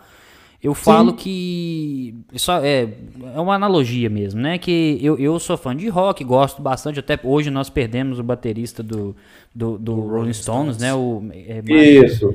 Me fugiu o nome, me ajuda aqui que eu não passar vergonha. Nossa, vamos John Watts, ver, John Watts. Juntos? John Watts, isso. é, e, então, assim, é, a gente vai falando de amadurecimento porque eu falo assim, eu gosto de muitos estilos de rock especificamente, mas eu sempre eu tive um, quando eu era mais novo, pelo menos eu sempre tive um preconceito com um rock um pouco mais pesado. Então assim, só que hoje eu já consigo escutar porque eu não eu não eu não sei se eu vou me fazer tão claro, mas eu, eu não escuto somente a música como um todo. Eu escuto ela em, termos, em partes separadas. Uhum. Então eu tento isolar uma bateria, eu tento isolar uma guitarra, um baixo. E geralmente quem faz isso é músico. Separa os. É... Eu fico pensando, porque assim, igual ele tá comentando dessa parte mais sensorial, talvez eu tô tentando aplicar é. isso em coisas que eu vivo, porque assim. Mas é isso. É, é, é porque. É, é, é igual eu acho no falou. filme também ele falou sobre um negócio interessante sobre, uhum. que, sobre a questão da tragédia no filme dela. Uhum. É, a curva dramática clássica de cinema tem aquela coisa do problema a ser resolvido. Isso. Né? E quando isso. você começou o vídeo com essa tragédia, que ele começa já contando já sobre isso. que era uma chuva que não era qualquer chuva. Então tem, tem no, documentado no início do filme. Uhum. E isso. em seguida começa com a coisa da tragédia, e em seguida você já mostra que o pessoal não ligou. Você já entra com a cena já aquelas cenas aceleradas já do pessoal curtindo no meio da chuva. Uhum. Mas você deu um problema, ele fez um gancho que era para quê? Para as pessoas querem entender essa história direito. Uhum. Aí depois ele vai lá, na, ele vem lá nesse final, depois ele volta lá na frente. Entendi. Aí você traz o problema, parece que as pessoas, não sei se você é, é, é, eu acho que eu acho que foi a praia que você quis desenvolver nesse filme, pelo que eu pude perceber, uhum. que trouxe quando trouxe o problema, você, você, levou em consideração aquilo que você tinha falado sobre as, principalmente sobre as mulheres, o uhum. sonho delas o que que. É a mesma coisa de você vender um vídeo de seguro. Uhum. Você não vai falar da empresa que é maravilhosa e que tem anos no mercado. Você vende, você vende no medo. Então você vai mostrar para as pessoas que pode dar errado. Entendeu? Exatamente. É. Mas que mesmo dando errado, ainda pode ser que dê certo. Exato. Entendi. Então, mas quando você traz um problema e você começa a contar, você apresenta os personagens, uhum. o que motiva eles. Acontece algum problema no meio, parece que o filme rasga o coração, né? É, não, eu. Pode falar, pode falar. Ah, o, o, é, cara, você falou exatamente o que, o que é, acontece naquele, na, naquela edição lá, né? Então é isso que eu falo, assim, a questão do poder da edição. Então, a gente tinha, e, e, e isso é tudo transformado na edição, né? A gente tinha, a gente tinha um casamento incrível nas mãos, realmente Sim. um casamento que tinha tudo para dar errado. Uhum. E deu, e foi uma coisa sensacional, sendo que como é que eu vou transmitir isso para as outras pessoas? Uhum. Como eu vou pegar uma coisa que foi incrível para quem estava lá e vou tornar ela ainda mais emocionante para quem vai assistir? Então, existem técnicas de edição e técnicas, né, e essas técnicas ajudam a aprender quem está assistindo. Uhum. Então, se eu começo esse vídeo mostrando é, Rebeca, que é a noiva, dentro de um espaço fechado, onde você não vê a chuva, nem o sol, como é que está o tempo. Então, ele vai começar, ela, ela se maquiando, não sei o que lá. Ele vai começar igual a qualquer outro vídeo de casamento que você já assistiu por aí. Uhum. Sendo que o que eu tinha nas mãos era uma história totalmente diferente das outras. Sim. Eu tinha que aproveitar isso. Então, o que é que acontece? No começo, eu já começo com um drama, eu já começo com um grande problema. Isso. Eu já mostro a chuva, eu já mostro a decoração toda derrotada. A parte em preto e branco, assim, às vezes, né, para demonstrar, né? E tela preta com os, os, os caracteres, né, os inserts dizendo uhum. é, a data, em 20 anos, a maior chuva registrada.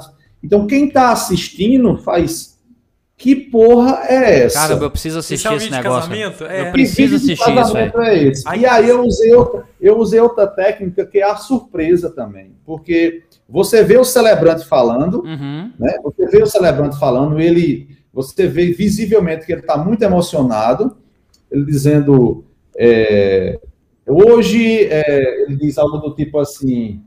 É, eu, eu, antes de sair de casa, pensei em pegar uma capa de chuva, uma, uma, um guarda-chuvas para me proteger, uhum. é, tempestade. E, nesse, e durante a fala dele, mostra ele, mostra os convidados, as pessoas ao redor, emocionadas também, aflitas. Em nenhum momento eu mostro os noivos. Uhum. Eu escondo os noivos. E ele vai dizendo isso, ele vai dizendo isso, ele vai discursando, não é um discurso muito longo. Sim. Mas ele diz que no final ele termina mais ou menos assim: independente se está chovendo, se está caindo granizo, vocês têm amigos. E aí a música estoura e mostra exatamente a noiva toda molhada, debaixo da chuva, uhum. piada. Aí, aí, meu amigo, quem começou a assistir e viu aquela noiva daquele jeito, pode ter certeza que ele vai assistir o vídeo até o fim. Cara, eu, eu, tô, eu, eu não vi o vídeo, eu tô é. imaginando ele na minha cabeça aqui agora, velho. Eu mostrei um trecho pra Então você começa com. Ver, você começa, você começa é, de forma climática, né? De forma forte, uhum. prende o público, capturou a pessoa, Sim. aí depois, quando passa essa tensão toda, essa. Aí você mostra a noiva se maquiando, você mostra né? Você Sim. vai e volta que era para ser o começo, e você quebra essa linha temporal e vai brincando com o público para aprender ele, né? Uhum. Para aprender ele até o final do filme lá que mostra a entrada triunfante de, de Rebeca. Então isso é tudo forma de como você vai contar a história, né? O storytelling que tantas pessoas falam hoje em dia é uhum. é exatamente é a melhor forma de se contar uma história, é a forma de você conseguir prender o público porque prender o público hoje é muito difícil. Você hoje tem um milhão de opções. Sim. Né? Para passar o vídeo, você arrasta no celular aqui, você pula no controle, bota para. Então, existem técnicas, existem percepções que devem ser, né, é, é, é, de certa forma, ligadas nas pessoas para que eles possam né, entrar naquele. a emoção daquele vídeo que você está fazendo ali. Uhum. O que eu acho interessante do trabalho dele é que assim, aí você foi e perguntou ele sobre percepção. Sim, sim. Ah, como é que você percebe essas coisas? Mas olha só, só se, se você assistir um filme, filmes que você gosta, tem costume de assistir, você vai reparar que eles usam esses esses esses esses ganchos. Uhum. Por exemplo, enquanto você está falando dessa entrada do problema, eu me lembrei aqui daquele filme Se Beber Não Case. Excelente. Que ele começa com eles na estrada Uhum. O cara Sim. pegando o telefone e avisando a noiva do cara que eles não iam chegar. Uhum. Deu merda. É, né? deu exatamente. Merda. É. E aí o filme vai contar o que, que aconteceu. Ah, mas como assim deu merda? O que, é. que aconteceu? Aí volta aquele uma Isso. semana atrás, tipo assim, né? Tipo, é. três dias então, antes. Olha pra você ver, tá tudo lá. Aí, aí, o que, que acontece? Qual que é a sacada? Não tem nenhum manual que vai te, te falar para fazer essas coisas no. Ah, esse vídeo aqui tem que começar assim por causa disso, tá? Não, mas você sente. Uhum. É isso que eu acho bacana nos, nos cursos dele, que ele ensina isso. Para para você perceber. Se você tiver um tempo melhor, conta a história de uma, de uma maneira mais inteligente. Uhum. Porque às vezes a gente percebe isso. Quando a gente vai contar um caso sobre alguma história que aconteceu para alguém, a gente procura maneiras mais interessantes de contar. Aquilo é basicamente a mesma coisa. A diferença é que Exato. tem essas técnicas. Você vê isso nos filmes dele, eu fico encantado. É isso aí. Cara, tem, tem, tem piada que você, você ri mais o cara contando a piada do que com o desfecho da piada, né? De fato. De então, fato. É muito isso. É a forma como você conta, a forma como você manipula é, a audiência. E quando a gente fala manipular, é, é, é, é manipular na, no sentido bom da coisa, de prender quem está assistindo, de causar interesse na pessoa. Uhum. Então é isso que, que é importante numa boa edição, cara. É, o processo de edição é muito interessante isso, porque tudo pode se transformar na edição.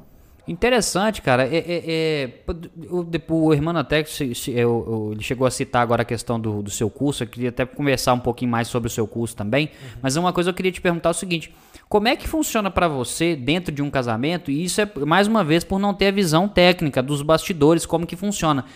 Como que funciona para você, especificamente num casamento, a relação com, com os outros fornecedores? Porque, por exemplo, vamos lá, é, tentando é, é aplicar como é que fala? empatia, né? Se colocar no lugar do outro.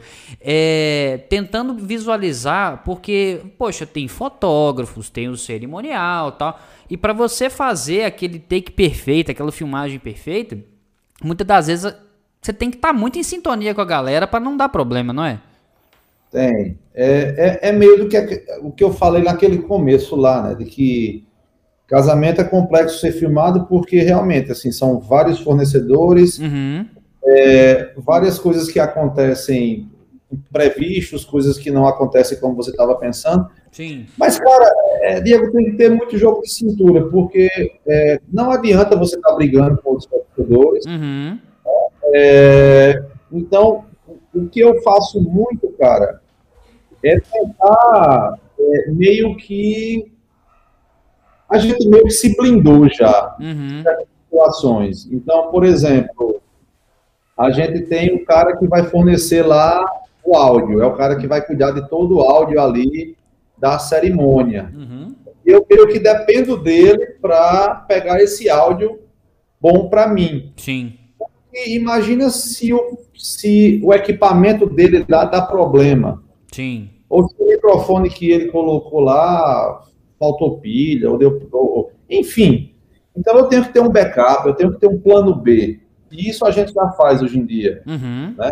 Iluminação, eu sempre levo iluminação a mais para que se eu precisar de um problema na eu ligue as luzes. Sim. Fotógrafos, praticamente todos os fotógrafos que a gente trabalha são parceiros, são amigos, Ótimo. um ajuda o outro.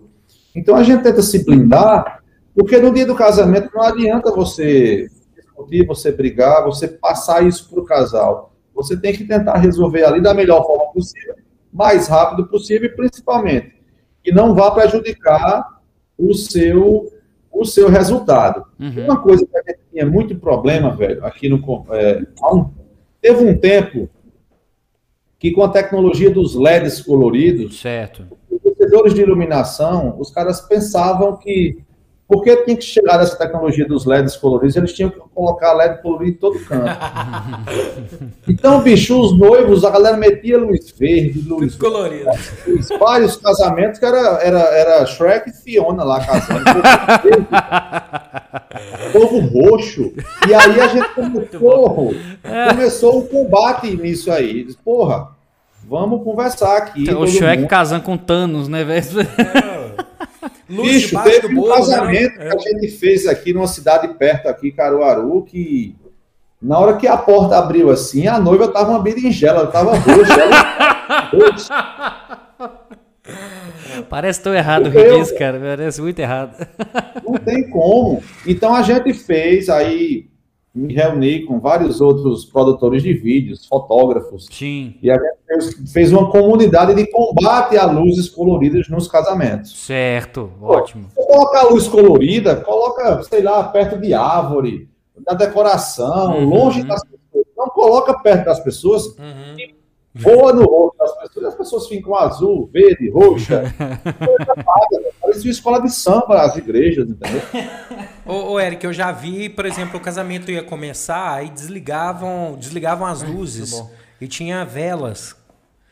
Eita. No corredor. É, você imagina? Nossa, Pra acertar lindo. as câmeras. Porque assim, abriu a porta primeiro, a noiva aparece, em seguida apagavam as luzes. Igual aniversário, sabe? Quando em casa o pessoal apagava as luzes pro aniversário. Aí contrata a equipe de filmagem, como é que você filma o aniversário? Você só filma a vela, você entendeu? é, desse jeito, já vi muita coisa assim. É, tinha muito dessas luzes mesmo, aquele, né, esses LED colorido, o pessoal colocava, por exemplo, mesa de vidro é, e colocava o pessoal no bolo, por exemplo, vai fazer, o pessoal vai fazer aquelas fotos de, de brinde ali na frente do bolo, as luzes vêm de baixo para cima ainda, Nossa, colorida assim, ó. Pronto. Aquele filme de terror que você gosta. É, é, a visão do inferno.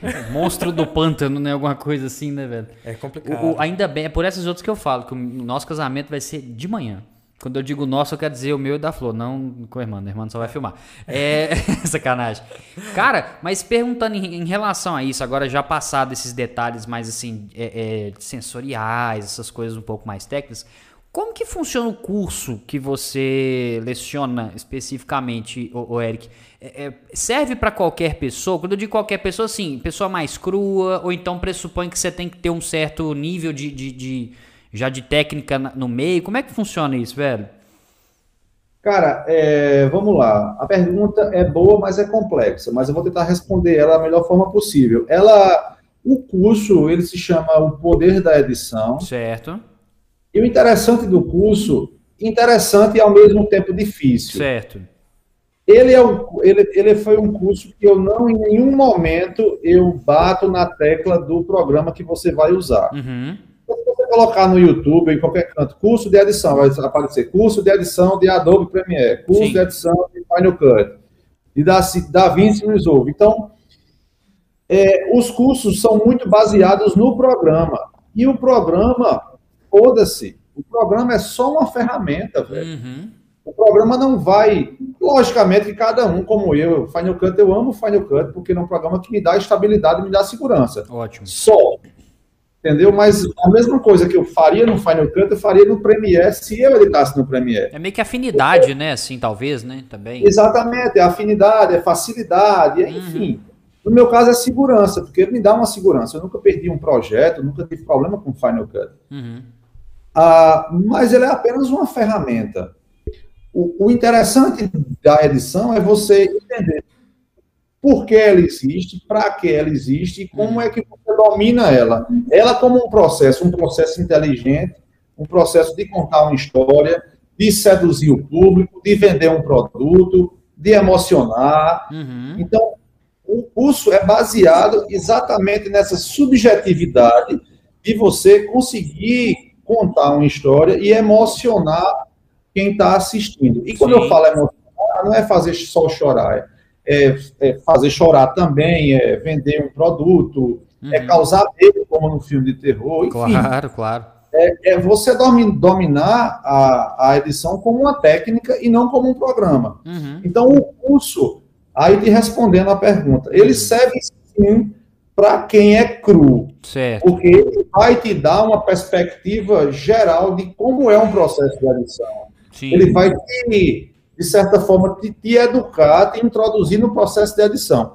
Logicamente que ele depende que você, de certa forma, tenha alguma habilidade no programa de edição. Uhum. Mas, para você ter uma habilidade no programa de edição, é a coisa mais fácil de tudo. Porque os programas são basicamente todos iguais, eles têm a mesma lógica. Certo. E você, sei lá, com uma semana brincando nele ali, você consegue é como eu falo, eu não domino o Final Cut. Uhum. Longe de dominar o Final Cut. Eu não sei 20% do que ele faz. Sim. Mas, para o que eu faço, para o que eu preciso fazer, para mim ele é 100% e eu consigo é, usar tudo que, que eu preciso dele, uhum. entendeu? O, o, o, o, o curso vai servir, sim, para quem está começando, para quem já tem experiência e para quem é, já tem uma, uma, certa caminhada, mas quer evoluir, quer entender, uhum. é, como até Marco falou ali, é, o porquê das coisas. Sim. Porque hoje a gente está numa situação de. A, a parte de ferramenta, a parte técnica está muito disponível. Assim, um drone hoje você consegue comprar com um, um pequeno investimento, uma câmera. Aí o que a turma faz? A turma fica usando isso à torta e à direita como se fosse caralho massa, mas qual o significado disso aí? Uhum. Beleza, você colocou um take de drone, massa. Para que você vai colocar 10? Me explique por que você colocou 10 takes de drone aí. É para dizer que você tem um drone? É para dizer que o lugar é bonito? Uhum. É para mostrar por que você colocou isso? Então, o curso ele vai te fazer pensar muito sobre o teu trabalho, sobre o porquê das coisas. Porque eu acho que a gente tem que deixar de ser é, é, é, é seguidor de moda. Sim, sabe? eu ia falar o modinho. Mas a gente tem que pensar mais nas coisas. Eu, eu já fui vítima disso. Eu, quando comprei o meu primeiro slider, né? É, slider é aquele equipamento que a câmera vai de um lado e para o outro. Ah, assim. sim, sim. E meio que você vigia no equipamento, as minhas imagens é só, vai para um lado e vai para o outro, vai para um lado e vai para o outro. Tonto, né? Sim. É igual o cara que compra um estabilizador de imagem, vai para frente, vai para trás, vai para frente, vai para trás. Né? Certo, beleza. É muito bacana o equipamento, mas mais bacana ainda, mais interessante ainda é quando você encaixa o recurso, o equipamento no lugar certo, no momento certo e para passar o sentimento certo. Hoje Aí tem você... muito, Eric, acho que é aquele vídeo socado de transição. Não, aquilo ali me foda. Aquilo ali eu nem. o que, eu sou é preconceituoso assim? mesmo, velho. Eu, eu digo, é... porra, que merda, vou sair disso aqui. É, ele tá Porque perguntando daqui a 10 anos, daqui a 10 anos, isso vai estar tá datado, velho. Vai estar uhum. tá datado. Você vai olhar entendeu? aqui, ele vai ficar marcado. Vai olhar né? e vai dizer, porra, que cafonice do caralho isso aí. Mas, mas, mas, mas como, como, que funciona essa parada dessa transição? É porque eu socado de transição. Porque eu estou literalmente como um cego no tiroteio, diga. Deixa ele, ele vai te responder. Então me fala, me fala. Ó, é o seguinte, transição é a coisa mais simples do mundo. Certo. E isso a gente foi educado pelo cinema, pela é televisão. é, diga por você, coisa mais simples para mim não é não. Não mas é, sabe por quê? Porque é vem uma cena do cara andando, aí o cara estica o braço aqui, aí Sim. corta para uma fechadura, ele pegando na fechadura e abrindo. Ah, saquei, saquei. Uhum. Isso é uma transição entre uma imagem e outra, sendo que isso é feito através de um corte. Uhum. Corte. A imagem aqui e corta para essa imagem. Sim. Né? É igual o piscar do olho da pessoa, né? Uhum. Aqui e aqui.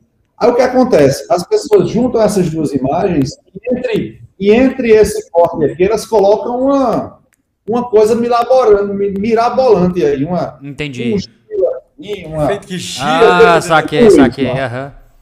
Ah, beleza. Pra que isso? Uhum. Entendeu? Saquei agora. Logicamente que quando isso é bem colocado, imagine um, um, um vídeo de festa, de, de uma rave, uhum. uma coisa que aqueles efeitos é, combinam. A rave faz sentido mesmo, realmente. É esse que é o ponto que ele tá falando. Tem hora para usar. Saquei, Por exemplo, saquei. Você, você pegar um clipe em que você quer mostrar que uma pessoa tá ludibriada pelo álcool, pela coisa, isso. aí você fala assim, precisa de colocar alguma coisa nessa imagem, uma distorção para uhum. dar a uhum. sensação que a pessoa tá sentindo, tem que ter um porquê. Entendi.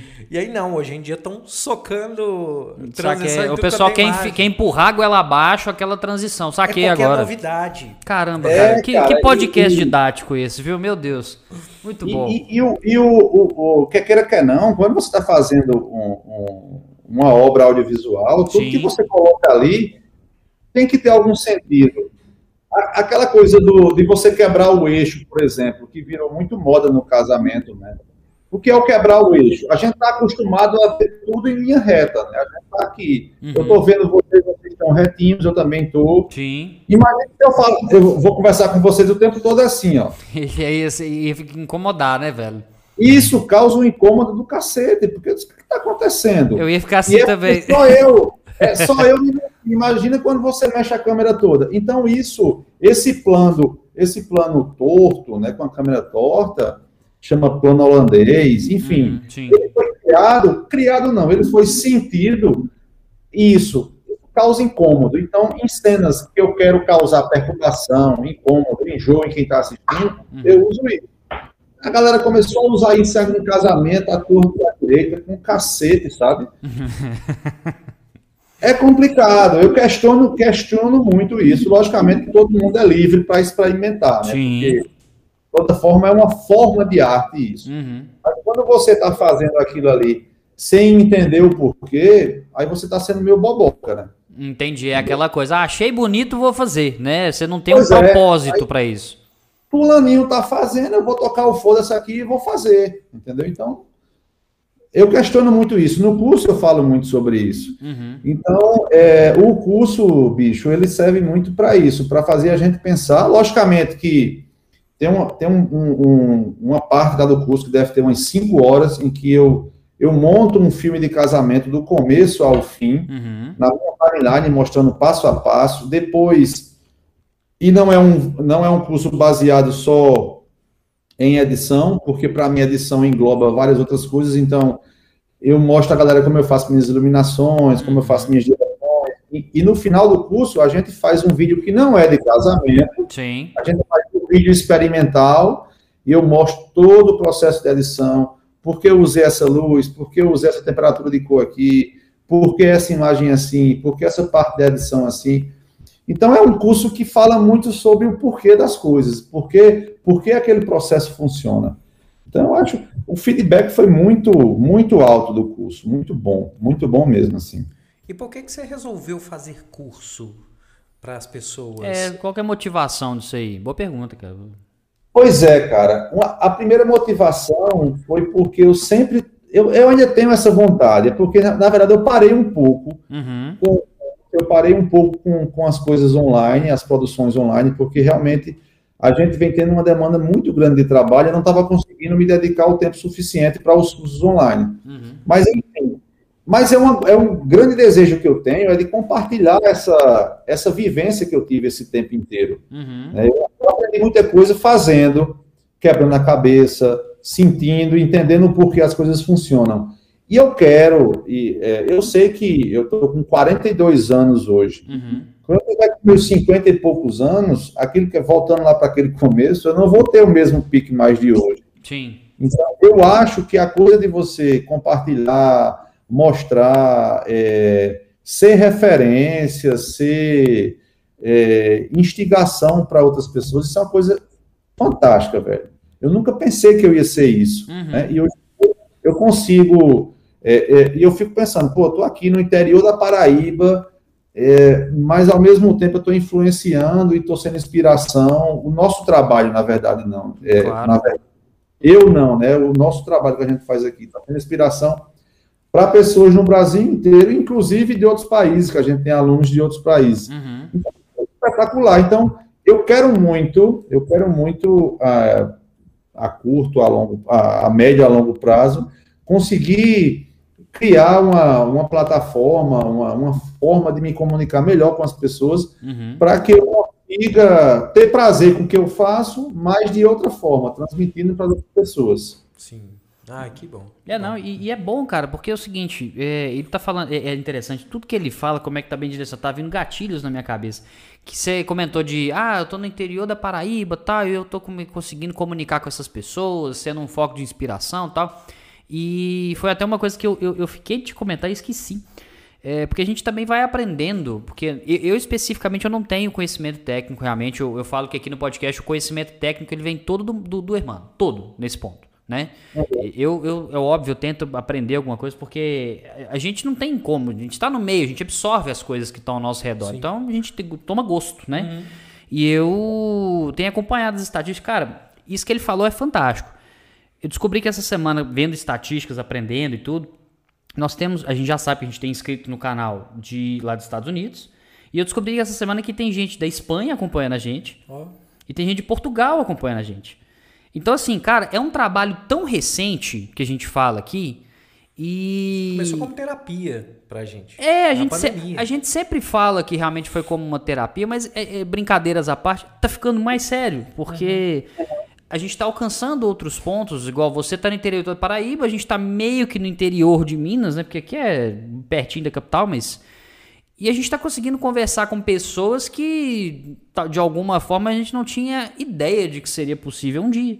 Uhum. Então, assim, são, é, são momentos como esse que fazem o dia da gente, sabe? Então, é, é, é, a gente vai aprendendo esses detalhes, a gente vai tomando gosto, a gente quer. Como é que fala? A gente quer. É, exato, eu tô falando isso aqui, mas é porque você acabou de falar isso. A gente parece que a gente vai querendo ganhar terreno. A gente vai empolgando, fala assim, pô, cara, vamos fazer, vamos acontecer. O, o, a gente tem recebido comentários muito positivos e isso tem sido muito motivador para nós, tem sido fantástico. E, cara, é, é, é, muito bom, é muito bom. E por falar em, nisso aqui, já aproveitando esse outro gancho aí, tem a segunda pergunta que eu vou te fazer, até porque a gente chegou aqui mais, mais ou menos na metade aqui e tudo. Que é, se eu te perguntei qual é o maior medo, Eric, eu quero te perguntar agora então o que, que significa felicidade para você? O que, que te traz felicidade hoje? Outra pergunta boa e difícil, né? É, cara, a gente gosta de pegar de surpresa, entendeu? É. Cara, esses dias eu estava pensando exatamente sobre isso, sabe? É, a, a, definição de felicidade é uma coisa muito ampla, muito genérica e muito complexa. Uhum. Aí, é, esses dias eu peguei me, pens é, me peguei pensando exatamente nisso, assim, porque a gente às vezes reclama tanto de, de é, da correria, que a gente não tem tempo para porra nenhuma. De fato. É isso, que falta aquilo. É, mas eu me peguei sem querer romantizar, porque eu detesto essa romantização, de dizer eu amo o que eu faço, porque não sei o que lá. Uhum. Eu acho isso baboseira de iniciante. E baboseira não, é empolgação de iniciante. É aquela fala assim: trabalhe com o que você gosta, você nunca mais vai ter que trabalhar na sua vida. Mentira. É, Mentira, essa, não, não. Essa, essa romantização inocente é, da coisa. Trabalhe né? com o que você gosta, você vai passar a odiar em uma semana. Né? Sacanagem, tô zoando. Pois é, cara. É. Mas eu acho que felicidade para mim é exatamente isso: é você fazer, você conseguir trabalhar com uma coisa que realmente você se identifica. Sim. E é um trabalho que você percebe que não é que ele seja melhor do que os outros, mas é que é um trabalho que é, ele é muito, ele é muito bom de ser feito. Ele, é, ele tem, por exemplo, pô, um cara que é, vamos fazer uma comparação, um cara que é uhum. médico, passa um dia no hospital, vendo uhum. todo de, de, de doença, de gente, de, eu tenho amigos médicos e tal. Eu digo, pô, isso deve ser uma, um estresse, uma tristeza. E eu estou aqui dentro dessa sala, é, trabalhando com, com, com imagens, com, com, cenas bonitas, uhum. com, eventos, com, com comerciais, sou bem. Então, assim, isso é muito. É, eu sei que isso não é. Eu estou na caminhada ainda, mas Sim. só isso que, que eu já faço hoje já me traz uma felicidade muito grande, porque realmente é uma coisa que eu gosto de fazer. E eu sei que são pouquíssimas as pessoas que conseguem trabalhar com isso, uhum. que conseguem. Porque, assim, eu, eu, eu só trabalho, eu trabalho único e exclusivamente com isso, com produção de vídeo, Sim. minha vida inteira. E eu consigo viver disso, eu consigo é, viver disso, eu consigo. Meu filho trabalha comigo. Legal. É, é, eu consigo, é, se minha família precisar de alguma coisa, eu consigo também ajudar. Uhum. Então, assim, é, é, um trabalho que eu sempre é, tiveram altos e baixos, uhum. né? Eu já algumas vezes já pensei em desistir, outras vezes eu me, eu me sinto no melhor trabalho do mundo, de vez em quando dá aquele banzo. Mas para mim, felicidade é isso: é você conseguir trabalhar com o que você gosta e você conseguir viver dignamente né, uhum. por causa do seu trabalho. Então, para mim, é, a definição é essa, porque no final das contas eu, eu me confundo muito com o meu trabalho. Uhum. Então, às vezes, e, e, e, pode parecer até estranho, mas às vezes eu consigo relaxar trabalhando, velho. Porque eu trabalho muito com meus amigos. As pessoas, as pessoas da minha equipe, elas se tornaram meus amigos. Então, elas hoje em dia, quando a gente sai para gravar, Sim. Não é um momento só de trabalho, é um momento de compartilhamento de ideias, de, de amizade, então é muito bom. Então eu sou um cara sortudo por conseguir trabalhar uhum. produção audiovisual e quem sabe um dia fazer projetos ainda maiores que a gente tem muita vontade de produzir para grandes empresas de streaming, de fazer curtas metragens. Quem sabe um dia, mas as coisas para mim foram bem passo a passo, devagar sendo construído sem muita agonia, sem muita pressa. Isso é bom, cara. E... Eu acho que tem uma. Você, ia falar? Pode não, falar, não, pode falar. falar, por favor. É... Uma vez, Eric, foi até esse ano, eu, eu fui assistir uma cirurgia de retirada de, um, de vesícula. Uhum. É, o, o, médico em questão, ele precisava disso para poder. Sabe, sabe quando eles fazem especialização? Sim. Geralmente vem um outro médico assistir o procedimento. Vem um outro cirurgião que assiste esse procedimento ao vivo. Certo. Por causa da pandemia, não, não tá podendo vir. Uhum. Aí, como é que eles falaram para ele fazer? Falou assim: você vai filmar na íntegra a, o procedimento, o procedimento todo, todo uhum. com uma câmera de onde pode ver todo mundo, sem cortes, e a outra câmera, aquela, aquela câmera interna que eles usam na cirurgia mesmo, para eles sim. poderem avaliar através disso aí. Uhum. E aí, quando eu fui editar esse vídeo para poder fazer a montagem das duas imagens e trouxe aqui, esse cara trouxe mais um monte de cirurgia ele me mostrou com orgulho danado. Olha ali, olha como é que a gente faz esse procedimento. Olha que bacana. E começou a me olha mostrar. Que, olha que linda essa vesícula é, sendo extraída. Olha, olha que coisa maravilhosa. Não, o cara grampeando o estômago, assim, hum, nossa. redução de estômago. Poético. Começou a me mostrar as outras. Poético. E empolgadaço. Eu, eu, acho que tem muito a ver com o que você estava falando. O hermano quase desmaiando do lado dele ali. Falei, olha só pra você ver que beleza esse estômago aqui, é, ó, cara. Não, impecável. no máximo o negócio, me explicando como é que funcionava, porque o negócio já vai colocando o negócio e já passa assim, ó quase, acho que é uns, uns 200 gramas, assim, de uma vez, assim, Cara. na hora que encosta, assim, já, já corta uhum. e já grampeia ao mesmo tempo. E o cara explicando, sabe? Sim. O cara empolgadaço com o negócio. Aí eu falei, não, deve ser legal. Você já mostrou isso pra sua família? Eu falei. Ele falou assim, ele disse assim, nenhum deles nunca teve, a, nunca teve a boa vontade de assistir. Uai, cara, eu falei, nossa, eu tive imaginando você chegando em casa, que a TV de 65 na sala, você ligando e colocando aquela cirurgia grandona na tela, assim. Mostrando pros amigos. Nossa, isso é maravilhoso. Tirar, vocês querem tirar gosto? Não, não, perdi a fome. É, você ver. Aí eu, eu fiquei com aquele negócio na cabeça é, sobre a questão de. Eu, eu procurei sempre avaliar assim. Se eu estou num lugar onde eu não sinto vontade de estar em outro, uhum. é porque a felicidade está ali. Faz sentido. É. Faz sentido. Porque você pensa num cara, como é que você passa 10 anos indo em eventos praticamente todo final de semana, uhum. pensando assim, puta merda, tem um churrasco lá em casa, eu tava doido para fazer, eu uhum. tenho um uhum. amigo fazendo não sei o quê. Não tem a mínima condição, você, é, é torturante. Ou seja, você tá fazendo uma coisa que não é para você. Uhum. você. Aquilo não faz parte do seu convívio. Entendi. Entendeu? É você colocar um, um animal é. de caça preso numa gaiola. É Agora, logicamente, irmão, que, que é, quem trabalha com evento, é, tem as pessoas que, que trabalham todo final de semana em, uhum. em sessão né? Mas eu acho que tem, tem que ter um equilíbrio. É, eu, eu já estou no mercado há 25 anos, mas em, em evento já faz 11 anos, 12 anos que eu estou gravando evento. Certo.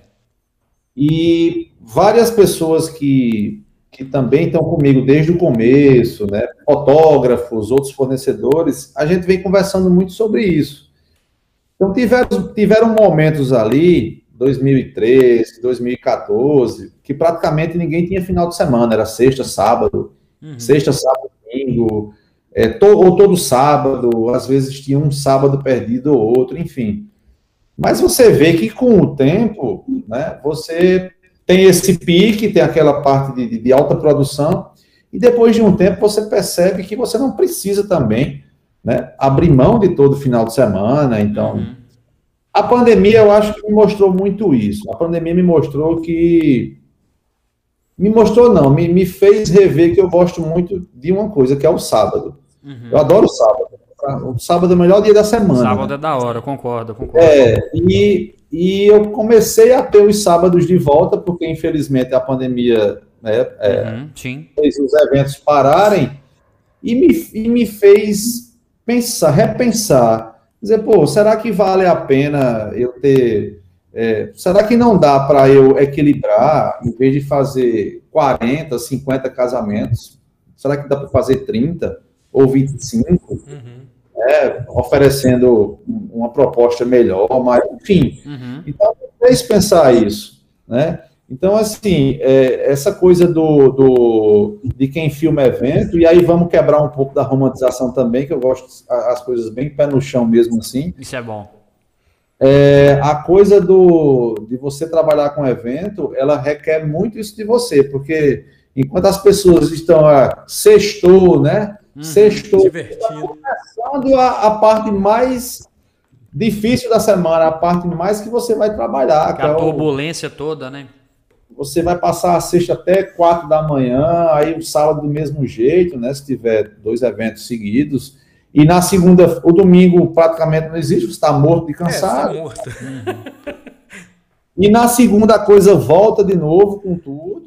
Então, assim, é, é saber dosar e saber também que tem a parte muito boa e tem a parte também do, do, do osso, né? Uhum. Que a gente tem Então, evento é isso que você falou, cara. É muito. Você abrir mão de muita coisa. Abrir mão de um sábado de sol bonito, de uma piscina, de um churrasco, de uma cerveja com os amigos. Uhum. Né? Também tem isso.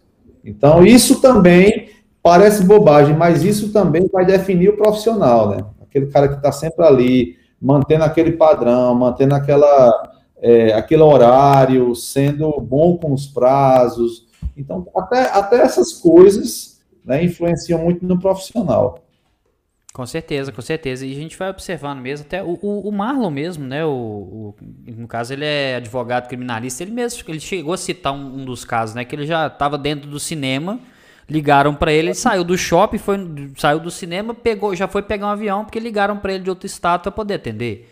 Ele tava fazendo um churrasco, ele mesmo na churrasqueira teve que vazar dali, por quê? Porque ligaram para ele que alguém tinha sido preso. Tanto que ele falou revoltado que depois que ele saiu, todo mundo gostou do churrasco da esposa dele, ninguém mais quis ele na churrasqueira. E isso aconteceu, foi um fato. Você vê é. que não é, não é, tudo que você. Não é, não é só os momentos que você perde, você perde o posto também, tá né? Dependendo. É, não dá pra confiar no cara que sai no meio do churrasco, você vai confiar nesse cara, pai, não. Vai fazer o quê? Os nossos do ofício, né? Igual o médico que tá de plantão, o médico que tá em casa, alguém liga, tem uma emergência. Então, isso faz parte. Agora, realmente, quem trabalha em evento, por exemplo, se você vai ter uma noiva vai chegar e vai fechar com você a data, é, sei lá, 15 de novembro de 2023, é um sábado. Uhum. Você já sabe que aqui, daqui a dois anos, o ano encacetado. Aquele sábado não rola, né? Então. Pode, pode esquecer. Se tiver o, o casamento do seu irmão naquele dia, ou da sua prima, de alguém. Eu já deixei de ir para vários casamentos de, de, de, de pessoas próximas por causa disso. Mas você tem que abrir mão, né? Seu trabalho e, enfim, fazer da melhor forma possível, né? Você já teve algum alguma coisa que aconteceu num casamento, algum problema, eu não digo assim no casamento em si, mas da, da parte da parte sua, da produtora, que alguma coisa difícil que aconteceu sobre questão de, de chegar em algum determinado lugar, ou questão da equipe, alguma coisa assim? Algum um problema no meio do caminho, um acidente, é... sei lá, alguma coisa assim? Sim, sim, sim, sim. Cara, é, por incrível que pareça, nesse tempo inteiro, a gente teve pouquíssimos problemas em relação a isso, a ter alguma coisa que, é, por, a, por acaso, é, fosse impedir a gente de fazer aquele trabalho.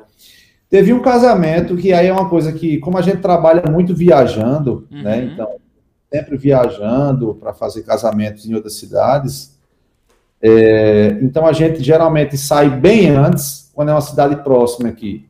João Pessoa, por exemplo, Sim. a gente ficou lá. Fica uma hora e meia de carro de lá, é pertinho, né? Mas assim, eu saio bem antes do horário, porque se tiver algum imprevisto com um carro, ou algum engarrafamento, alguma coisa, eu vou, mesmo que tenha, eu vou chegar a tempo. Né? Então, teve uma vez que o carro deu pau, por mais que eu faça a revisão, que eu tomo cuidado, mas teve um imprevisto, a gente indo para Pipa, é uma, é uma é bem conhecida aqui, fica no Rio Grande do Norte, que é aqui próximo também, a Praia de Pipa, que é uma praia linda, maravilhosa, que tem, que tem pousadas fantásticas lá. Hum. Pipa é um lugar fantástico. E acontecem casamentos lá. Sim. A gente saiu bem cedo, o casamento ia ser de tarde, a gente saiu bem cedo. Quando chegou no meio do caminho, o carro teve um superaquecimento lá. Eu encostei, liguei para o seguro e, por sorte, um amigo fotógrafo estava indo. Oh. Caramba! Liguei para ele, e disse: David, vem pegar a gente que o carro deu prego. Aí ele hum. veio. Bicho, quando ele foi chegando perto da gente, o pneu dele explodiu. Eu digo, fodeu. Tá né? Estourou o pneu. Hoje, hoje ah, pode rir, né? Hoje trocar. pode, né? Porra, a gente foi trocar o pneu, a gente foi uma correria, chegou suado lá, mas o casamento foi, deu super certo, que a gente saiu muita antecedência, né? Então deu certo. Mas fora isso, cara, nenhuma. Não. Nenhuma. Nunca teve problema nesse tempo todo. Te contar, teve um caso muito específico que aconteceu comigo, que a gente foi no casamento. É aqui que eu tô pensando? Trancoso. Ah, não, não é isso que eu tô pensando. E aí um, um, um, um funcionário da equipe nossa lá foi comer um negócio de fruto do mar, descobriu que era alérgico. Ah, que ah, ótimo! Que ótimo! Nossa! Aí tinha um médico na festa, o médico teve que ir lá na cidade levar a pessoa para tomar uma, uma, vacina e voltar. A sorte é que é, tinha um médico, né? É. Porque se não tivesse. É, mas Isso já dia tem que chamar uma ambulância, um negócio assim. Isso já aconteceu com uma pessoa da minha equipe, velho, também. Olha, Da, me, da mesma forma? Foi descobrir ali que era alérgica? Pô, da mesma forma. Agora, sim, não era não foi durante o casamento. Uhum. Eu acho que a gente estava indo para fazer o making off da noiva e ele tinha acabado de comer alguma coisa, ele começou a inchar, inchar, inchar. Eu digo, ah, vai, vai morrer. É, não, é, aqui, agora, agora vamos ser sinceros, numa boa, desculpa, é óbvio que isso é uma situação complicada, mas o cara é alérgico ao negócio. Vai escolher experimentar uma coisa que ele nunca comeu, justo no dia de serviço, pô. Vai na segurança, agora, cara. Pois é, mas eu acho que ele foi daqueles, daqueles cagados que, que de repente a, a coisa estoura. Sabe como é? De repente você come o camarão a vida inteira. Aí, de repente, você come, a alergia estoura em você. Pô, mas que camarão, filho é, da Mas pode acontecer. Poxa. O médico, inclusive, falou na época. Ele falou, não, ó, isso aqui é uma coisa que você pode desenvolver em qualquer momento. Meu você pode comer a vida toda. É. Lista de mas coisas que você não deve é. comer num dia de serviço, né? Mas Fazer aí assim, depois né? teve a parte boa. Vai descobrir que você assim, tomar sua água. você tomou a vacina, em 48 horas você pode comer isso aí à vontade. É, é. Arrebenta de comer camarão agora. É. Aproveita, né?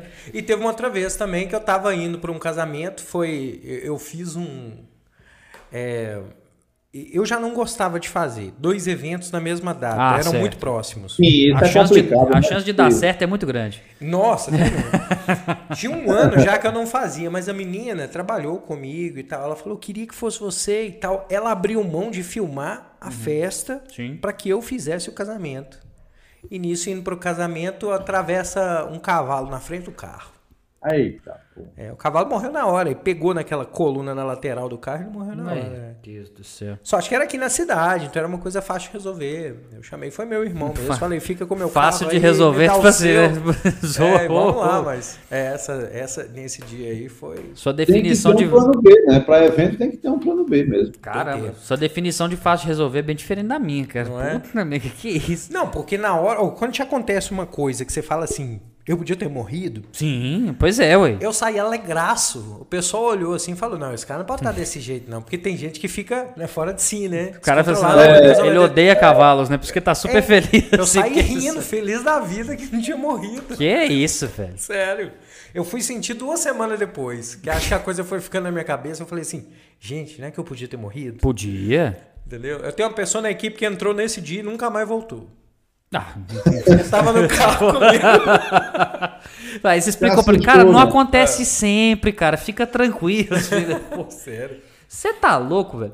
Eric, deixa eu aproveitar o, o gancho que a gente tá falando, assim, dessa, desses detalhes. Cara, inspiração para você é, é, é não, não, necessariamente de é, é, pessoas que trabalham com eventos e tudo, mas às vezes inspirações até do próprio cinema, tipo, diretores é, é, é, nacionais, internacionais, o que, que você pega como referência? Eu tô, eu tô te pegando esse gancho aqui com você porque você mesmo falou de projetos futuros, de às vezes poder fazer gravações para plataformas, fazer curta-metragem, tudo. O que, que você tem de referência, assim, cara, que você pode trazer para nós aqui? Cara, eu sempre gostei muito de assistir filme, uhum, né? Sim. Com muita gente, né? Eu acho que, que, que a maior parte das pessoas adora cinema, adora assistir uhum, filme. Sim. Mas eu sempre tive um lado meio. Eu sempre tive, não, né? Assim, meio não, né? Na verdade, eu sempre tive um lado nerdzão, assim. Eu sempre ah, gostei. Gostamos, de... gostamos.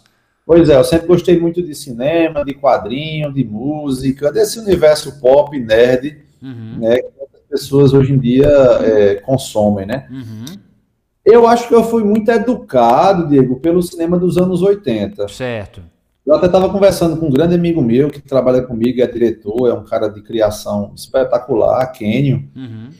E a gente estava falando que o cinema dos anos 80 deixou a gente meio romântico e meio inocente, porque foi uma época do cinema meio cinema fantasia, o cinema que tinha é, que teve ET, que teve Goonies, que teve Indiana Jones. Né? Maravilhoso, né? cara, maravilhoso tiveram todos esses filmes que, que criaram essa, essa atmosfera nerd, essa atmosfera romântica, de que é de volta para o futuro uhum. também. Né? Que, tri, que, trilogia, cara, que trilogia. É, é espetacular, pô, é, é, imexível, né? É, uhum. É, para o futuro. É, e eu sempre também tive, eu é, sempre flertei muito com o cinema de terror. Eu sou completa, a, completamente apaixonado por cinema de terror. muito bom. Porra, é, já vieram falar, porra, tu, tu filma casamento, mas tu só lê Stephen Você não mas entendeu? Não Você não entendeu eu, a ligação? É... sacanagem, sacanagem. Vai apanhar de for aí. É, é, é, eu quero dizer que tem sempre um filme de terror com finais felizes, né? Então. Exatamente. Ela tá indignada aqui. E aí, bicho, assim, é, os diretores que eu mais gosto, é, é eu gosto muito de, de, de Scorsese, Spielberg. Sim. É um cara que, para mim, é, Spielberg e a magia do cinema é a mesma coisa. Uhum. É, eu sou fã foda de, de, de Quentin Tarantino também, é um cara que. que... Agora, assim, é, inspiração direta para o meu trabalho. Uhum é, eu não tenho nenhum diretor específico. Eu acho que ah, em eu consumir vários, vários diretores, vários filmes, consumir muito audiovisual, Sim. isso é uma grande escola, né? Eu acho que isso torna você um contador de histórias. Se, olha, é como eu falo, se você lê, é, seja livro, seja HQ, conto, uhum. se você consome muito, muito filme, ali você já está aprendendo como contar uma história. Quando você vai para a parte técnica, quando você vai estudar tecnicamente isso, uhum. você vai ver que tudo que você assistiu tem um embasamento técnico por trás. Existe uma, uma, né, um esquema para ser feito aquilo. Mas aquilo ali já está sendo uma grande, uma grande lição para você, uma grande aula para você. Uhum. Então, eu passei minha vida assistindo filme, velho. É, assistindo filme, lendo esses gibis de nerd e tal.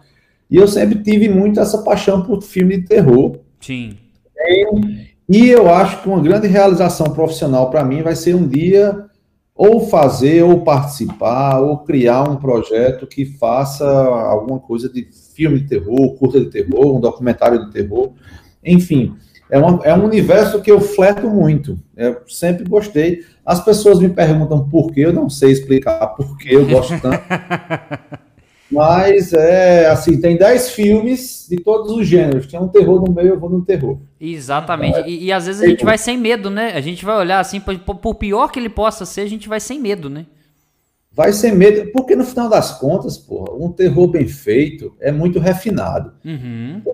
Você fazer a pessoa ter medo ali, a pessoa tá na, na segurança da sua casa, todo seguro ali, mas ao mesmo tempo você tá com medo, mas é um medo bom, porque você sabe que se você desligar a televisão. Acabou, né? Não é? Mas é esquisito, né? Não sei. Satanás lá vai subir, né?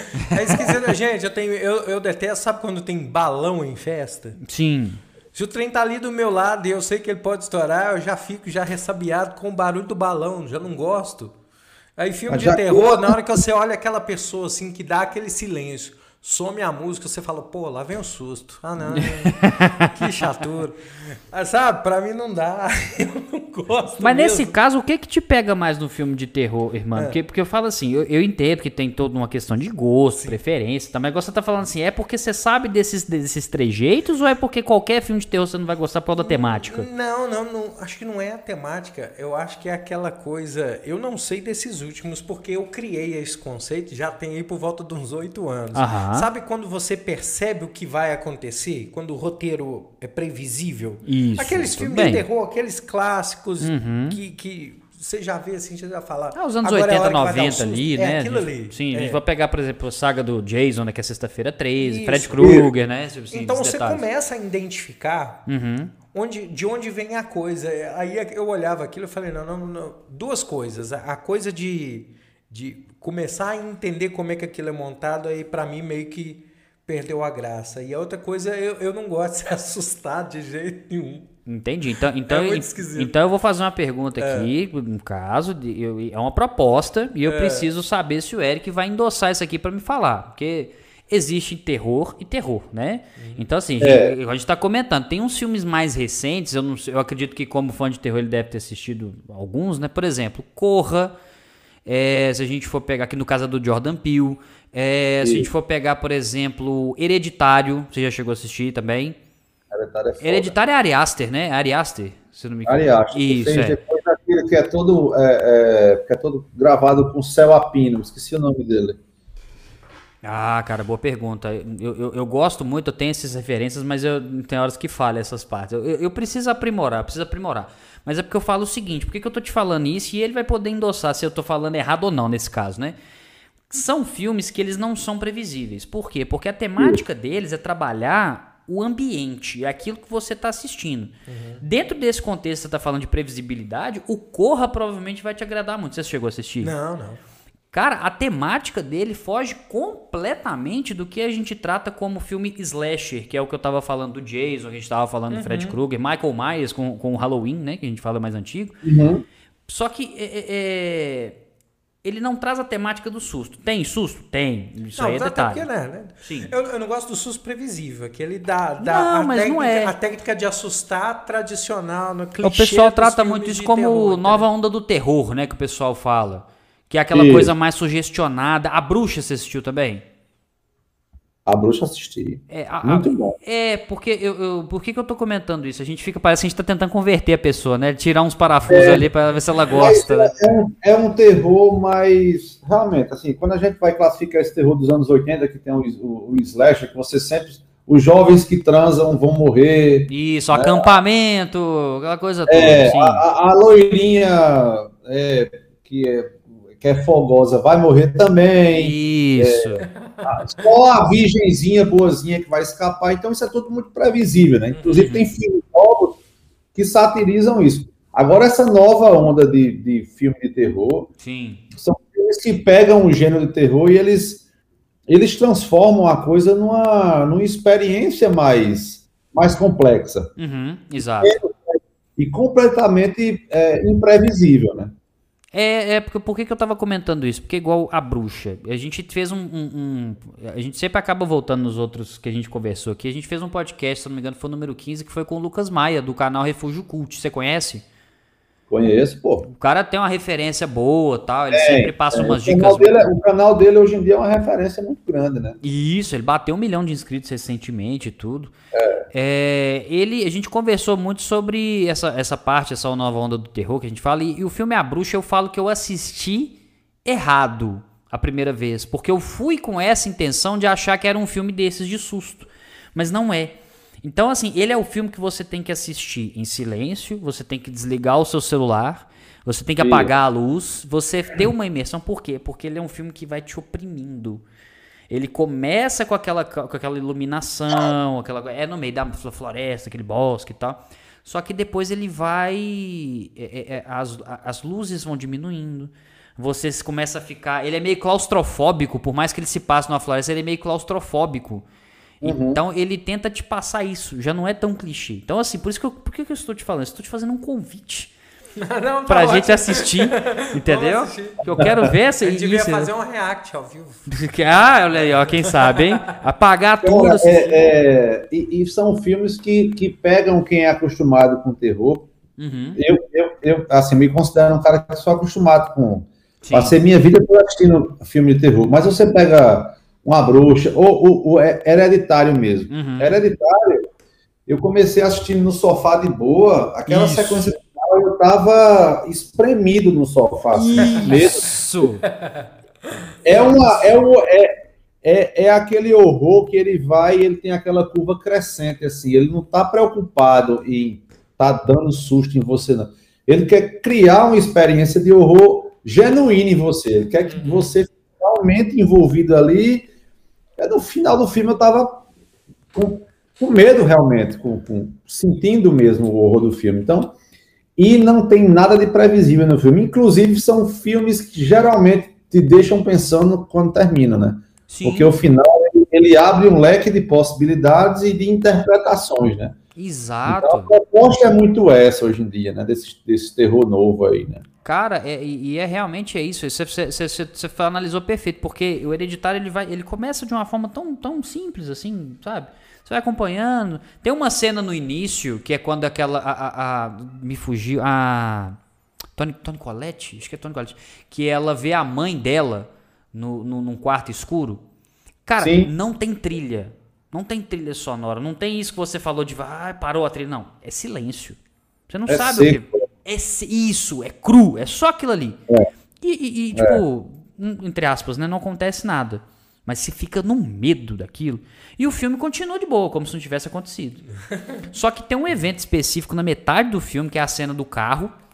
Ah, ali é, choca você, né? De repente ah, choca. Cara, é, acontece o é, um negócio. A gente não vai é. dar spoiler, até porque você vai assistir. Tá, eu já vou ficar de olho na cena do carro. Isso, na hora que você vê um carro, cara. Você... carro, tem um carro. É, é aquela cena do fudeu, sabe? Você, você, agora você sabe. Cara, a cena do carro pra frente, o filme ele, ele pega uma velocidade que tudo que vai acontecendo você até absorve, mas é, é o que ele falou de você terminar encolhido. Uhum. Porque eu, eu, eu, assisti esse filme já tem mais tempo. Eu, né, na época eu tava sozinho em casa, assistindo assim na sala e tal. E foi exatamente, eu falei assim, gente, o que, que tá acontecendo? Você fica, você, é, você fica, você fica sem eu entender. Eu prometo que eu vou assistir. Eu vou Por assistir, favor. Eu vou comentar. Por favor, eu faço questão. O, o, o, o, mesmo diretor, que é, acho que é Ari Aster, né, o de Hereditário, ele fez, que eu esqueci o nome, mas lembrei, Midsommar. Midsommar, isso, exato.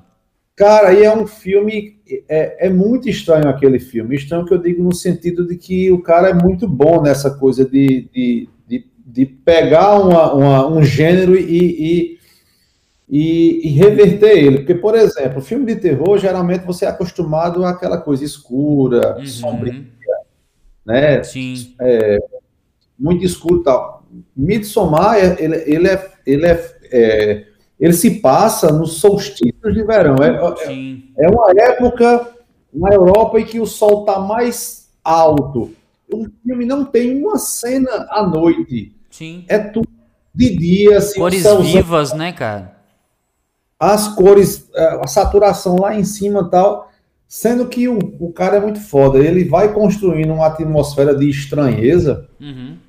Mas, cara, esse povo é bom demais. Esse povo é feliz demais. Uhum. Tem alguma merda aí acontecendo. aí, e aí, de repente, ele usa esse recurso que ele fez em, em Hereditário, que é uma cena tocante, que você diz, fudeu. Uhum. Daqui pra, frente, da, da, pra frente é só ladeira abaixo.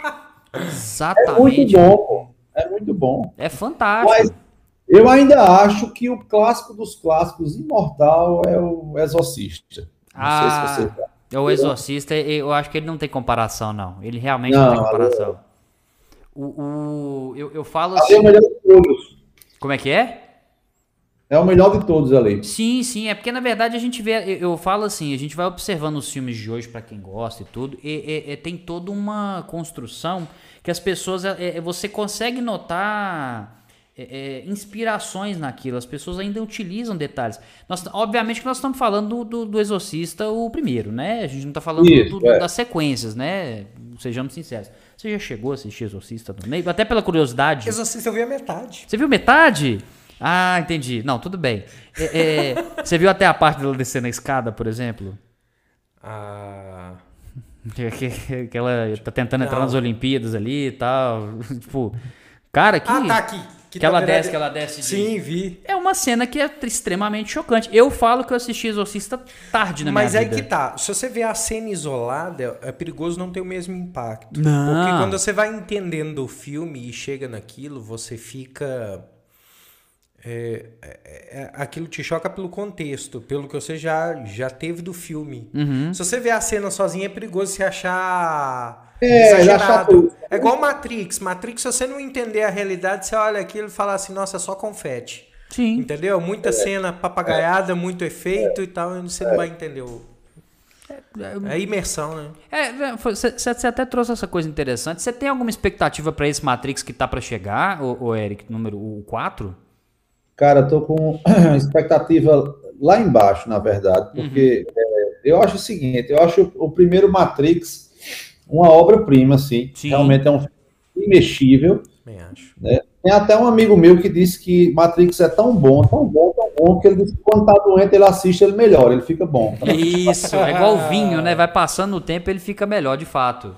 Fica melhor. É, é fenomenal aquele filme. Aí você já vê o segundo. Eu gosto muito do segundo, uhum. mas meio que tem algumas coisas no segundo que datam muito ele, né? Aquela Sim. luta dos Smiths lá com o Neil. Neil Gra é muito... Gráficos de PlayStation 1, né? É. aquela cena do caminhão é muito bem feita, Sim. as da rodovia são muito bem feitas, mas tem algumas coisas que datam muito Matrix 2.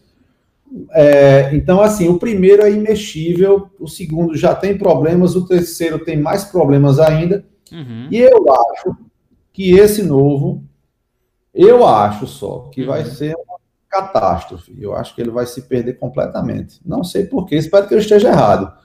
Mas tem coisas que é, são obras-primas e não, não, não. É igual a De Volta para o Futuro. O Sim. primeiro, o primeiro é sempre melhor do que o segundo. Né? Parece que existe essa regra no cinema, né? Não sei se vocês discordam disso. O primeiro é sempre melhor do que o segundo. Tem algum filme que quebra essa regra? Vocês lembram? Cara, de cabeça, sim. Não. Eu digo que pareia. Por exemplo, eu, eu gosto muito de Senhor dos Anéis, a, o 2, as duas torres eu gosto por causa da ação. Mas eu não posso é dizer é bom, que ele é melhor é, do que o é, primeiro, é um não. Bom exemplo. Porque o primeiro, é. o primeiro, eu, eu gosto muito daquela ideia igual o Shyamalan lá. Sim.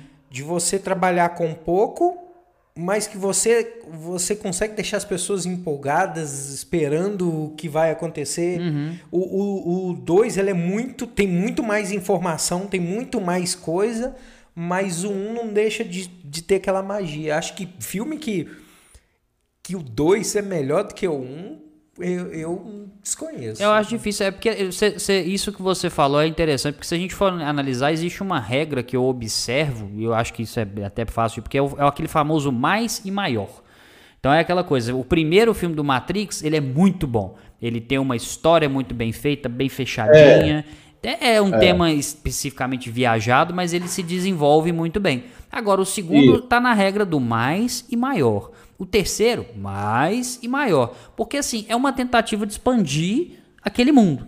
Sim. É válido e... tal. Muita Mas você gente... vê que, a, a, a, por exemplo, a gente vê isso muito em filmes hoje da Marvel, por exemplo, Sim. que eles conseguiram costurar histórias, né? Numa sequência enorme de filmes e conseguiram isso. costurar de um jeito em que, assim, sei de alguns que para mim não uhum. são tão bons, sim. Sim. Mas, mas eu digo que a costura da história foi muito melhor, por exemplo, que de Matrix. Sim, é, agora assim, não é que um, o 2 é melhor do que um, mas você citou a Marvel, agora eu posso citar especificamente o Thor Ragnarok, que com certeza ele é melhor do que os anteriores. E é todo, praticamente todo improvisado. É, ele tem uma parte de piada mais, mais, mais assim. Mas se você olha o né? conteúdo né? da narrativa, da Sim. história, tinha pouquíssima coisa de material para chegar no ápice do filme uhum. e na conclusão do filme. A maioria das coisas que eles fizeram ali foi tudo de improviso, foi coisas que eles foram adicionando aos poucos. Aquela parte toda de graça, você vê que o filme é todo cheio de graça. Uhum.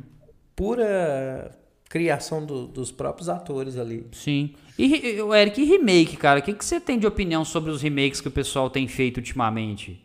De pegar esses é, filmes cara, mais antigos e tentar trazer para a realidade de hoje. Cara, é, é, existe uma justificativa para o remake que eu acho até ela bem nobre o remake ele dá a oportunidade de pessoas que não assistiram aquele, aquele, filme na sua época, uhum. ele, ele conseguir assistir na sua geração. Eu acho isso bem bacana, porque, Sim. por exemplo, é, foi até uma surpresa para mim quando eu descobri. Um dos filmes que eu gosto muito, que é Scarface. Certo. Eu assisti, de 77, ele já é um remake do, de 50 e pouco. Então, o de 50 e pouco eu nunca assisti. Uhum. Eu só assisti o, o, mais novo, o mais recente, o Scarface mais recente. E é um puta de um filme. Sim, né? com certeza. Então, o remake, ele tem essa característica também, de conseguir dar àquela pessoa que é de outra geração um filme mais atualizado, um filme que tem um ritmo diferente. O contexto, gente, né? O contexto também, até o contexto social diferente. Uhum. Porque, quer queira, quer não, a forma como os filmes são contados, né, as histórias são contadas, são editadas, elas vão muito de, de, de acordo com o ritmo da época. Uhum. Então, você não queira comparar um filme de 1920, 1930 com um filme de 2000 e pouco. Sim, né? com certeza. O, o ritmo é muito diferente, porque o, o, o, espectador ele foi evoluindo junto com, com, com o ritmo dos filmes, né?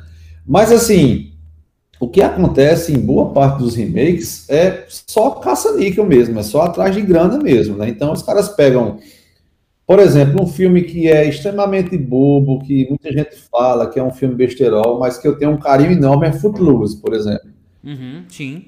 É de, acho que Footloose é de 84. É um dos filmes da minha infância, que eu assisti em sessão da tarde. Uhum. É um filme bobo de uma cidade que não pode se mais dançar nem escutar música porque tem um acidente com jovens e o pastor da cidade mandou proibir. Certo.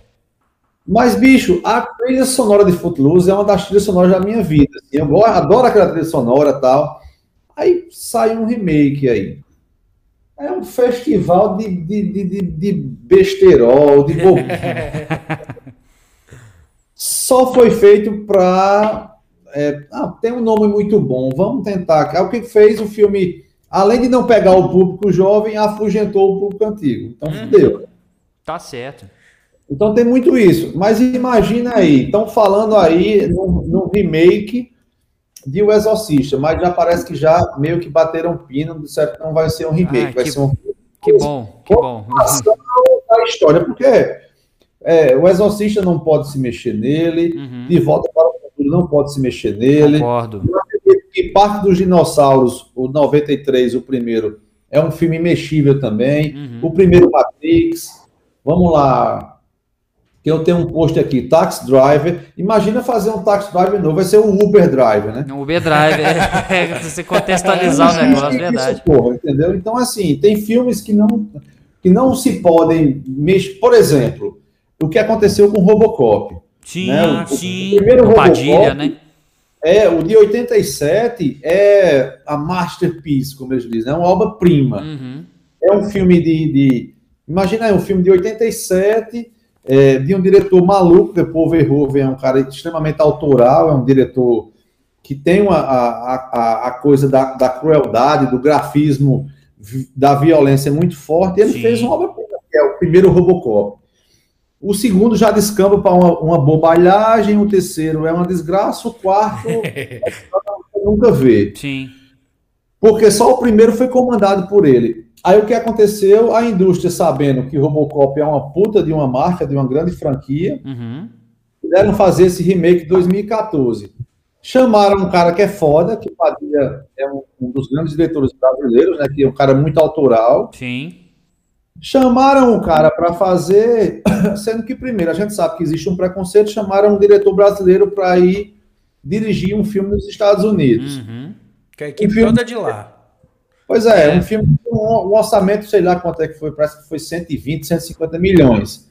Ou seja, quando você tem um orçamento desse, o filme não é do diretor, o filme é do estúdio e dos produtores. Exato. Então, chamaram Padilha, que é um cara que tem também a, a, a- o cinema mais, mais cru, mais real, mais. Aquela coisa de narrativa, né? Igual a gente É, vê no mas- Tropa de Elite, ah, o morro tal, foi subir. dela é né? fantástico. Uhum. Aí os caras viram o cara, o cara, porra, um puta diretor. Diz, Olha, você vai fazer isso aqui, mas o filme não pode ter violência, não pode ter um pingo de sangue, porque o Robocop 2014 não, pode, não tem um pingo de sangue. Por quê? Porque se tem sangue, a, a censura já sobe. Se tem violência maior, Você limita o público, né? Drasticamente. A Ou seja, classificação indicativa muda toda. o Mas primeiro pra falar isso com o Tarantino, falou, ó, você tem que fazer um filme aí, mas não pode ter sangue. Ele sai, ele sai andando, ele vira as costas e sai andando. É, com certeza. Pois é, o Tarantino é dono de tudo ali. Uhum. Tem um estúdio para financiar ele, sendo que ele diz: foda-se estúdio, eu vou escrever, eu vou dirigir, eu vou fazer do jeito que eu vou editar. Uhum. São poucos diretores que vão para uma sala de edição, a gente sabe disso. Uhum. E o que fizeram, é, eu, esses, esses dias aí, eu, eu tomei uma obsessão por Robocop, eu fui rever Robocop, eu acho Sim. que várias E fui reassistir o de Padilha, que no tempo que eu assisti, eh, eu até eu, eu entendi a situação dele, né? Eu, eu soube que ele foi cesseado, ele até Sim, deu uma entrevista. Ele falou Sobre também sobre até a maneira de produzir as cenas, que ele falou o americano gosta muito de ajeitar o quadro, então Uhum. tem take dessa posição, tem take do detalhe ali, e, e você vê Isso. que tem aquela coisa de deixar caótico o filme, que é o que ele fez com Tropa de Elite em algumas cenas. Sim. Que é uma pouco da pegada do Michael Bay, que é Uhum. aquele negócio de deixar você ali meio... O Michael Bay é Não, explosão, deixa- né? Explosão. Deixa a coisa orgânica, né? Muito documental, né? Isso. Isso. Aí ele falou, ele reclamou disso. Eu queria ver lembro o disso. Robocop falando, o sistema é foda, parceiro. Eu queria ver ele falando isso. Aí você. Aí, aí eu, eu reassisti o, de, o, o original, é, realmente é espetacular, e reassisti o de Padilha. E eu passei a admirar ainda mais ele, porque eu vi que, mesmo ele sendo cesseado de todos os lados, né? Uhum. Ele fez um puta de um filme. Porque imagina aquele filme do jeito que ele fez, o cara dizendo, Padilha. Bota o pau pra fora aí e bota sangue. Ia ser foda, porque Sim. o filme é muito bom. Ele ia pegar a Inclusive- essência do, an- do, do antigo, né? Do primeiro, é, né? porque Sim. o, o antigo é um banho de sangue, pô. Sim, com certeza. O, o antigo não, né? O original é um banho de sangue, né? E tem aquela coisa da revolta nas ruas, aquela confusão. É né? aquela, aquela é ba- ba- quase uma previsão de Detroit, né? Que Detroit, anos depois, ela foi se tornar o que É, tornou, naquilo né? ali, quando apareceu o filme pra gente, é quando você vê que a cidade daquele jeito, naquele estado lá, e que a violência no e cru, você fala, pô, nós estamos no Brasil? Você- é, é, Padilha se encaixa bem na situação, né? É, eu acho que foram por isso que chamaram ele. Falou assim, aqui a gente quer aquele Ele vai entender, de- né? É, ele vai entender, a gente quer essa Aí sensação. chamaram o cara e, e meio que algemaram ele, mas enfim.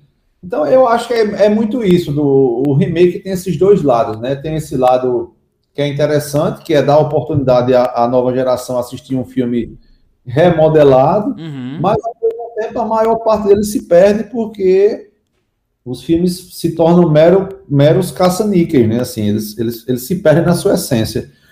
É o meu ponto de vista, assim. Então, tem filmes que tanto que já falaram isso, né? Sim. No dia que falarem na internet aí que vão fazer um remake da De Volta para o Futuro, a internet cai, né? Porque vai ser uma revolução. Porque Ah, não dá, cara, não pode, não. é um Realmente dos não. imexíveis, né? Isso. Não, não que você vá mudar a história, porque o, o original sempre vai estar lá, mas hum, não tem necessidade, né?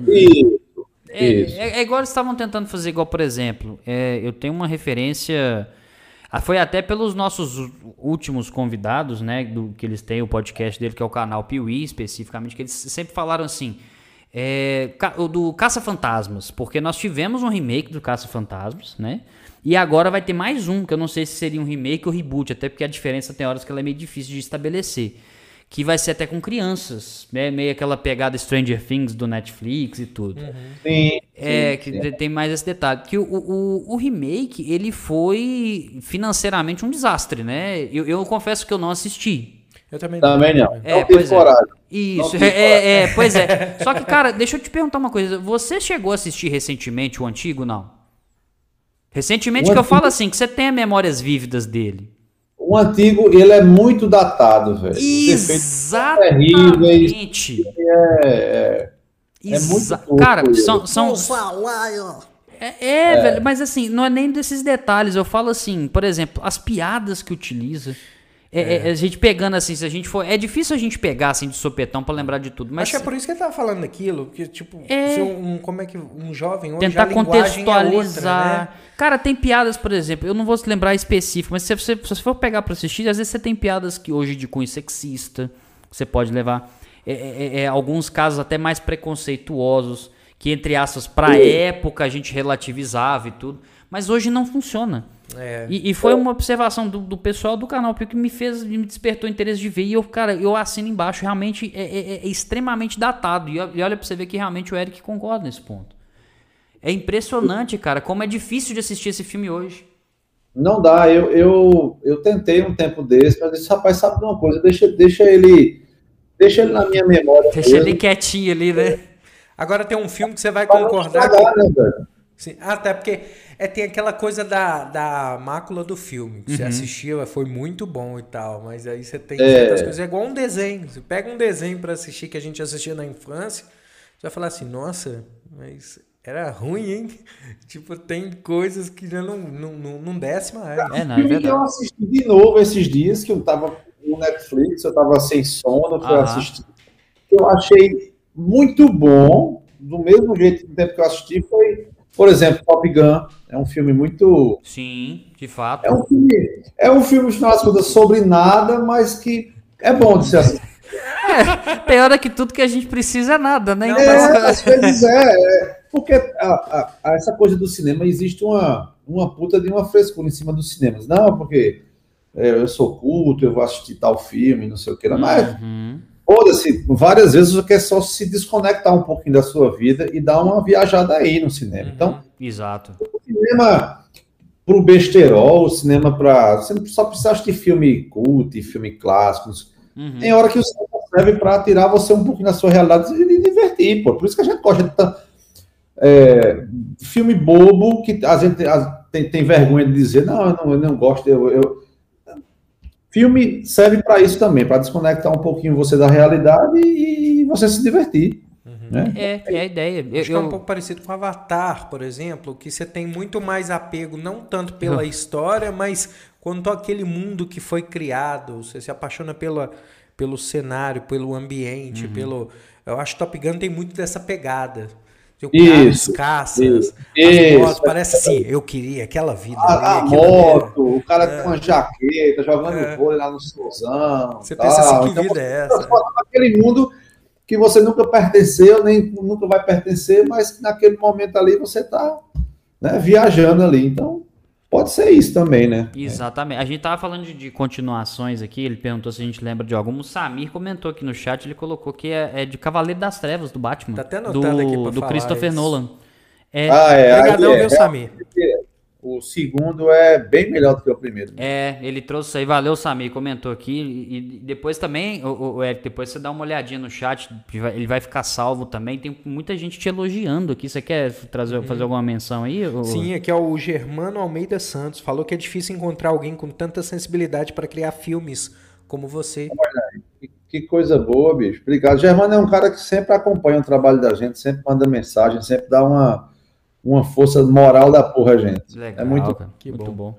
Tem o. Cadê, cadê você? Ah, o Silas Vieira. Uhum. Ele falou que te conheceu pessoalmente lá em São Paulo. Disse você é fera demais, te admira muito. Que massa, velho. Obrigado pelo carinho aí, velho. Beleza. Eu, eu tenho uma coisa para te perguntar. Tem até um pôster aí no fundo que ele já, você já me cantou a pedra. Uhum. Ah, não né? tem como não cantar a pedra, é. cara. Tem um filme que não sai de moda, que não tem jeito de sair de moda porque é, é, tem uma história de vida. Eu já tô quase chorando aqui já. É perfeita em todos os aspectos, que é o Forrest Gump. A Forrest Gump é, é uma obra-prima, né, do cinema. É, eu, eu sempre fico pensando assim, todo mundo pergunta qual é o primeiro, qual é o primeiro, qual é o primeiro. Para mim, não, é, tem vários filmes que você gosta, tá? mas Forrest Gump me marcou pra cacete, velho. Forrest Gump, eu me lembro o dia, o ano, onde, como eu assisti. Então, foi um filme que me marcou pra cacete. Uhum. Foi em 94 que eu assisti Forrest Gump, que foi o ano que saiu. Sim. Eu assisti aqui no cinema de rua que tinha aqui. Não sei se é do tempo de vocês, cinema de rua, porque antes do cinema de shoppings, os multiplex da vida tinham cinemas de rua, né? Que você era só um filme que passava por vez. É do meu tempo, não é nada, seu irmão. Não, cinema de rua você está falando não é que acontece em lugar aberto. Você está falando cinema não, é que não cinema... é em shopping. É, que é fora de shopping. Sim. Que não é naquele. É, não, não, eu, eu, não peguei essa época, não, não especificamente. Cinema de rua, cinema nos de Estados rua, Unidos. Aqui tem. Não, eu falo é, é porque eu, Rivelo. eu falo assim, é porque um eu não tive costume de frequentar, entendeu? Sim, sim. É.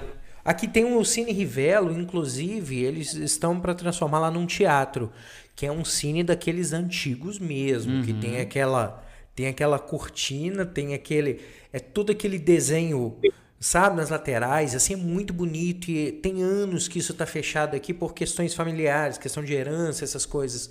E conseguiram fazer um projeto para lá ser transformado num teatro. Eu cheguei muito lá.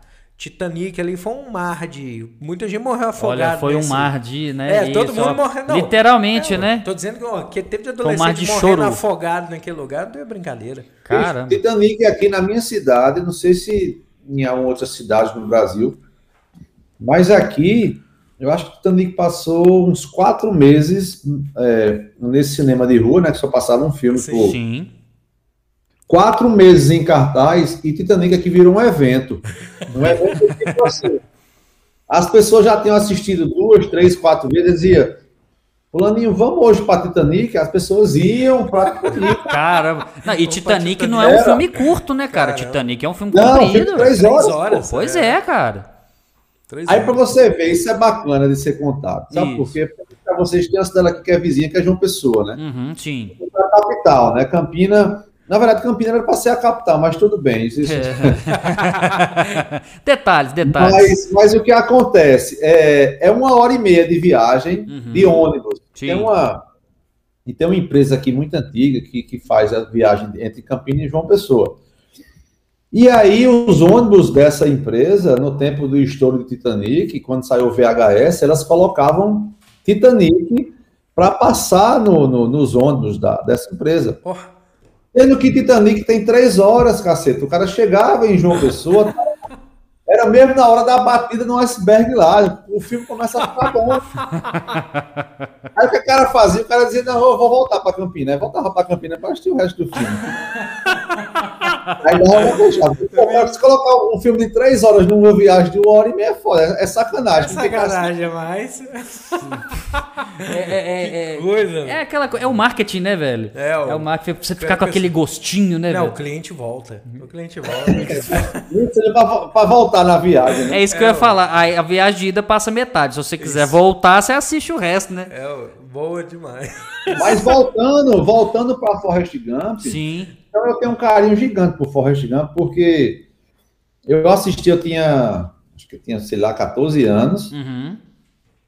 Assisti nesse cinema de rua, fui sozinho para a sessão, foi para a sessão de 3 horas da tarde, assisti lá. E assim, além de ser uma história fantástica, os efeitos visuais na época, assim, explodiram minha cabeça, né? Que você Sim. vê. Uhum. O personagem lá com, com apertando, conversando com na mesma com, com com o presidente dos Estados Unidos, Isso, né? Era, era, o Kennedy, né? É isso. né? Aquele ator sem as pernas que faz o capitão que perdeu as duas pernas, assim. E que é, é que é uma das regras que ele mesmo fala para não fazer, né? Que é aquela questão, não, não morra, né? Como é que era aquela regra? Cara, tem tanto tempo que eu assisti que ele lembra que ele fala, tem umas regras específicas porque ele ensina pro Forrest para ele não, não cometer. Como é que era? O... o capitão que sim, perde as sim. pernas, se eu não me engano. Ele tem, um, ele tem esse detalhe. Agora que me vê, cara. Eu lembro muito dele falando das meias. Que o segredo que pra ganhar a, a, a, ganhar a guerra era a meia. É. E se a meia ficasse molhada. Uhum, era um abraço. Ele não né? aguentava um dia, entendeu? Eu, eu, eu, eu, o que eu acho legal do Force você tá comentando, desculpa te interromper, mas é porque eu lembrei disso aqui agora, são a, é a forma que ele inseria os detalhes. Então, igual ele fala que ele morava numa pensão, eu acho que é isso mesmo. E que um, um, uma das pessoas que moravam lá era o Elvis Presley. Era. E que ele tinha problema Deu a ideia pro E que é, e o Forrest Gump tinha as, o problema nas pernas e que ele acabava, tipo, ele começou a andar tocando a música, que ele gostou daquilo e virou o passo dele e tal. É muito doido, velho. Bom demais. Eles contam uma, boa parte da história americana, né? Num, Isso. De uma forma bem humorada, né? Numa aventura e o mais interessante de Forrest Gump é porque é um personagem extremamente inocente, né? Sim. Você, você vê que ele tem. É como se ele tivesse ali no espectro do autismo. Uhum. É um cara extremamente inocente, puro e que, de certa forma, por ele ser daquele jeito, a vida foi boa para ele. Uhum. Né? E ele conseguiu evoluir. E, e a trilha sonora de Forrest Gump é um negócio foda, porque. É maravilhoso. Eu tenho, eu tenho até o CD, é um CD duplo, uhum. né? Trilha de Forrest Gump, foi até minha avó que me deu. Todo mundo sabe que eu sou fã de Forrest Gump, ela me deu esse. É um CDzinho azul e um CDzinho vermelho. Com... Uhum. E, e, e, no Netflix tem, tem um documentário muito bom, é filmes, filmes que marcaram época, que mostram como é que os filmes foram feitos. E um deles é Forrest Gump. E assim, é fenomenal ó, o, a forma como ele foi criado, escrito o roteiro que é baseado num livro e como foram feitas as escolhas. Então, é um filme para mim é um dos melhores já feitos até hoje, assim, pelo e, menos no meu é, não, e, e, na verdade, a gente vai lembrando dos detalhes assim, é, e teve muita coisa que meio que era meio revolucionária para a época. Eu tenho uma cena que me veio na cabeça aqui, são que ele, ele chegou a ser jogador de futebol americano, né, nas histórias. Foi. Ele corria muito. E porque ele corria muito. Isso. Aí, é. justamente uma das que tem uma cena que ele tá correndo, acho que é de um caminhão, que o caminhão ele foi inserido digitalmente. Eu não sei se para época era difícil, mas eu vi isso num, É quando o pessoal persegue ele isso, isso. Aí ele tá, ele tá correndo de um caminhão. Aquele caminhão ele foi inserido digitalmente. E a torcida no estádio também, eu lembro de ter visto em algum lugar, eu não me recordo um vídeo, alguma coisa de curiosidades. A torcida do estádio parece que também foi inserida. É, é, é, é da mesma forma, a questão dele cumprimentando o, o, o Kennedy, o presidente Kennedy e tal. Aquela coisa Isso, Aquilo ali que deve ter sido difícil. Cara, assim. é fantástico. Porque na hora cara. que você olha assim, você fala, gente, ele tá lá. Porque, é, porque o, o, verdadeiro efeito visual, o, o, efeito visual que você diz que é foda, é, porque, é o que você não percebe. Isso, é? exato. Então, então aquela, aquela, aquela turma ali no estádio, você nunca ia imaginar que, que eles não estavam ali, que aquilo não é, que não é efeito uhum, visual. Isso. É, é, igual, é igual a esse filme de, de Meirelles, que é espetacular, acho que é Dois Papas, né? Saiu no Netflix. Sim, sim é outro diretor brasileiro foda, que ele fez, que ele dirigiu, né? Então, boa parte do filme, né, sei lá, 50% do filme é com efeitos visuais, sendo que efeitos visuais assim, para criar multidão, uhum. para completar cenários que eles estão, eles têm um bate-papo na Capela Sistina. Ninguém consegue filmar na Capela Sistina. Exato. Então eles recriaram tal, e você não percebe de forma alguma que aquilo é efeito visual. É muito sabe? bem ambientado, né? Isso, eles conseguiram filmar lá na Capela Sistina, sendo que passa despercebido por você. Então, Forrest Gump me pegou muito por isso, porque muitos dos efeitos ali você não percebe de forma alguma. Passa com tanta naturalidade, é uma coisa tão real né, e, tão, e tão crível que você não. Né, você nem percebe que aquilo é, é, é efeito visual. Então, logicamente, ele está cumprimentando lá a turma, você. Uhum mas é tão perfeito que, é, né? É porque é, é, o lúdico, né? Convence, é, é o lúdico, é, aquele lúdico que você sabe que é o te pega, beleza. Mas é, é, esse detalhe, você sabe que aquela com Kennedy é falsa, entre aspas, mas as isso. outras que são, que deveriam, a gente poderia notar, a gente não percebe. Que é isso que eu falei, isso. o caminhão, a torcida tal, são os detalhes que pegam a gente, né? Exatamente. E náufrago? Qual? Náufrago.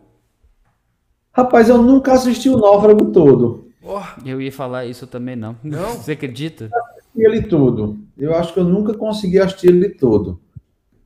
Que é outro filme espetacular, né? É. Principalmente pela atuação dele e, e, e pelo. E pelo. É, pelo físico dele, que muda demais, pô. Uhum. Mas foi, foi quase um ano parado. Pois é. Eles gravaram o começo do é filme e ele ficou um ano emagrecendo. Literalmente é, para acompanhar. Para poder chegar naquele peso, naquele resultado com a barba para fazer o resto do filme. Caramba, até é. a barba é natural ali, então. É. Não sabia desse detalhe. É. Que interessante, velho. De verdade. Eu preciso, eu preciso terminar de assistir. Eu preciso terminar de assistir. Bom, eu vou fazer esse compromisso. Você assiste o filme de terror, eu, eu, eu termino de assistir Náufrago. Não, fechou. Pode ser? Pode. Eu vou pegar do início, só para lembrar de tudo direitinho. Então tá bom. Sensacional. Quanto Cara, a esses reboots de. É, é porque tem uma constância muito grande com o Batman, né? Uhum. Herói, no caso. Sim. É, tem. Você gosta de filmes assim, de heróis, essas coisas?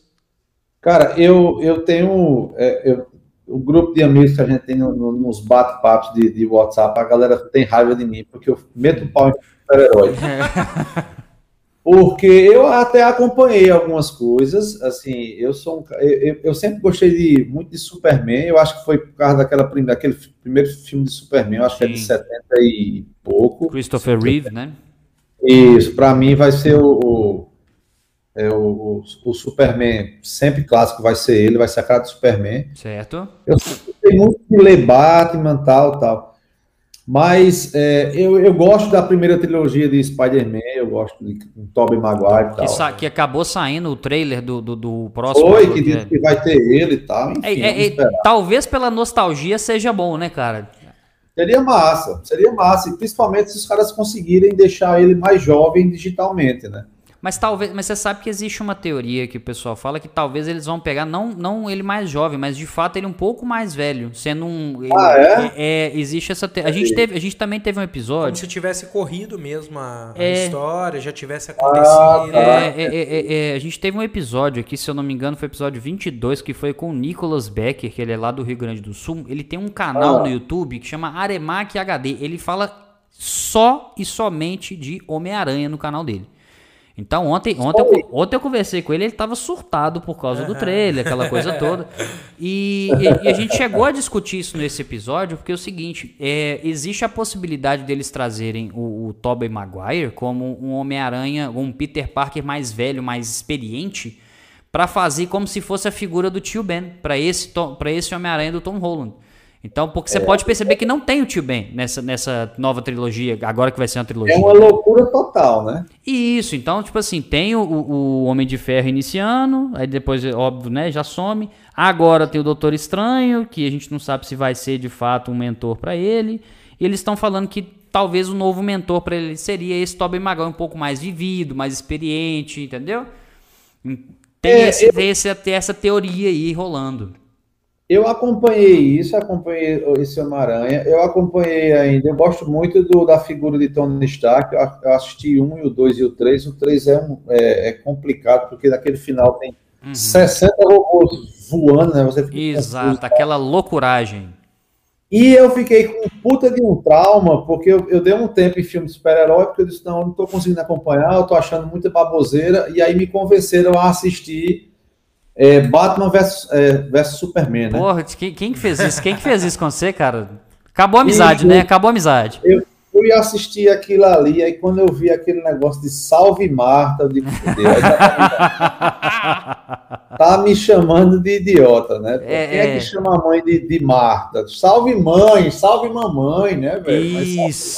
Mas, Mas tinha que ser Marta. Tá vendo, tá vendo tudo que a gente tá conversando, tá voltando os episódios. Tô voltando mais um episódio que foi com o Marcelo da Bate Caverna, que ele também tem esse canal. Eles, eles, eles bateram 500 mil inscritos hoje, se eu não me engano, no, no YouTube também. E ele falou a da revolta, você tá falando dessa revolta, ele falou da mesma, que ele tava assistindo no cinema e que na hora falou Marta e dizer que ele gritou no meio de cinema. Ah, não, eu não acredito que eles vão fazer isso. Exatamente, cara. Ele ficou puto, cara. Ele falou, ele falou isso com a gente no episódio. Falou, não, cara, acabou o filme para mim ali. Tem suas vantagens, tal, tem seus pontos positivos, mas não dá, cara. E, e eu, e eu vou te ser bem sincero, se você não cortou amizade com essa pessoa que te indicou assistir o filme, cara, corte imediatamente. Pois é, pois é. E aí, por isso que eu prefiro ficar com meus filmes mais antigos, com os meus, com minha coleção de, de filme de terror mesmo aqui, os filmes antigos. Que às vezes eu tenho medo de reassistir. Uhum. Perdeu carinho. Por né? exemplo, eu tenho um post aqui, tá do meu lado, do, do primeiro Hora do Pesadelo, né? O primeiro Fred. Sim, sim. Eu sei que se eu for reassistir isso hoje, ele vai ser uma desgraça, né? Vai assim, ser uma tortura, né? Quase. Ele vai, ele vai, ele vai destruir a minha memória afetiva, né? Porque é um filme muito antigo, muito datado. Então, uhum. é melhor ficar com medo das imagens que eu lembro, Fred no meio da com os braços gigantes assim arranhando a parede, a menina correndo e tal. O Johnny Depp sendo assassinado no filme, né? Porque ele tá no filme, cara. Né, ele tá é no mesmo. filme. É, se eu não me engano, é ele que é puxado dentro do colchão, né? Que vem é, aquela fonte é, de fonte de é. sangue assim no meio. É bonito, cara, é poético. É igual a Kevin Bacon, ele tá no primeiro é, sexta-feira 13. Ele tá Nossa, primeiro... é mesmo, cara. Eu não lembrava disso não, né?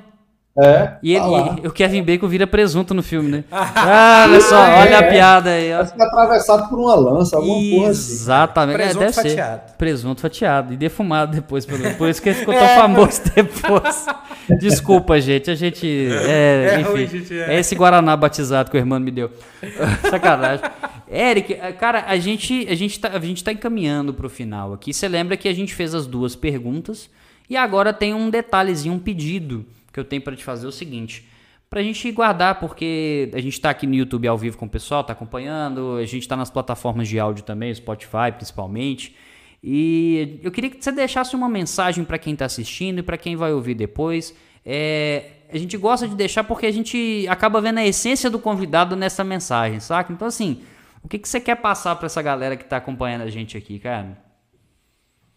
Cara, é, eu acredito que deve estar muita gente que, que gosta de audiovisual, que, uhum. que, trabalha, tem vontade de trabalhar com isso, né? Sim. Porque já que é, é, muito do meu trabalho que, que eu falei aqui. Uhum. Né? Então, assim, é, a primeira coisa, eu acho que é, e é, não é papo de, de coach nem nada, uhum. mas eu sempre acreditei é, digo que se você fizer um trabalho bom, se você se dedicar, se você vender qualidade, se você focar em qualidade, uhum.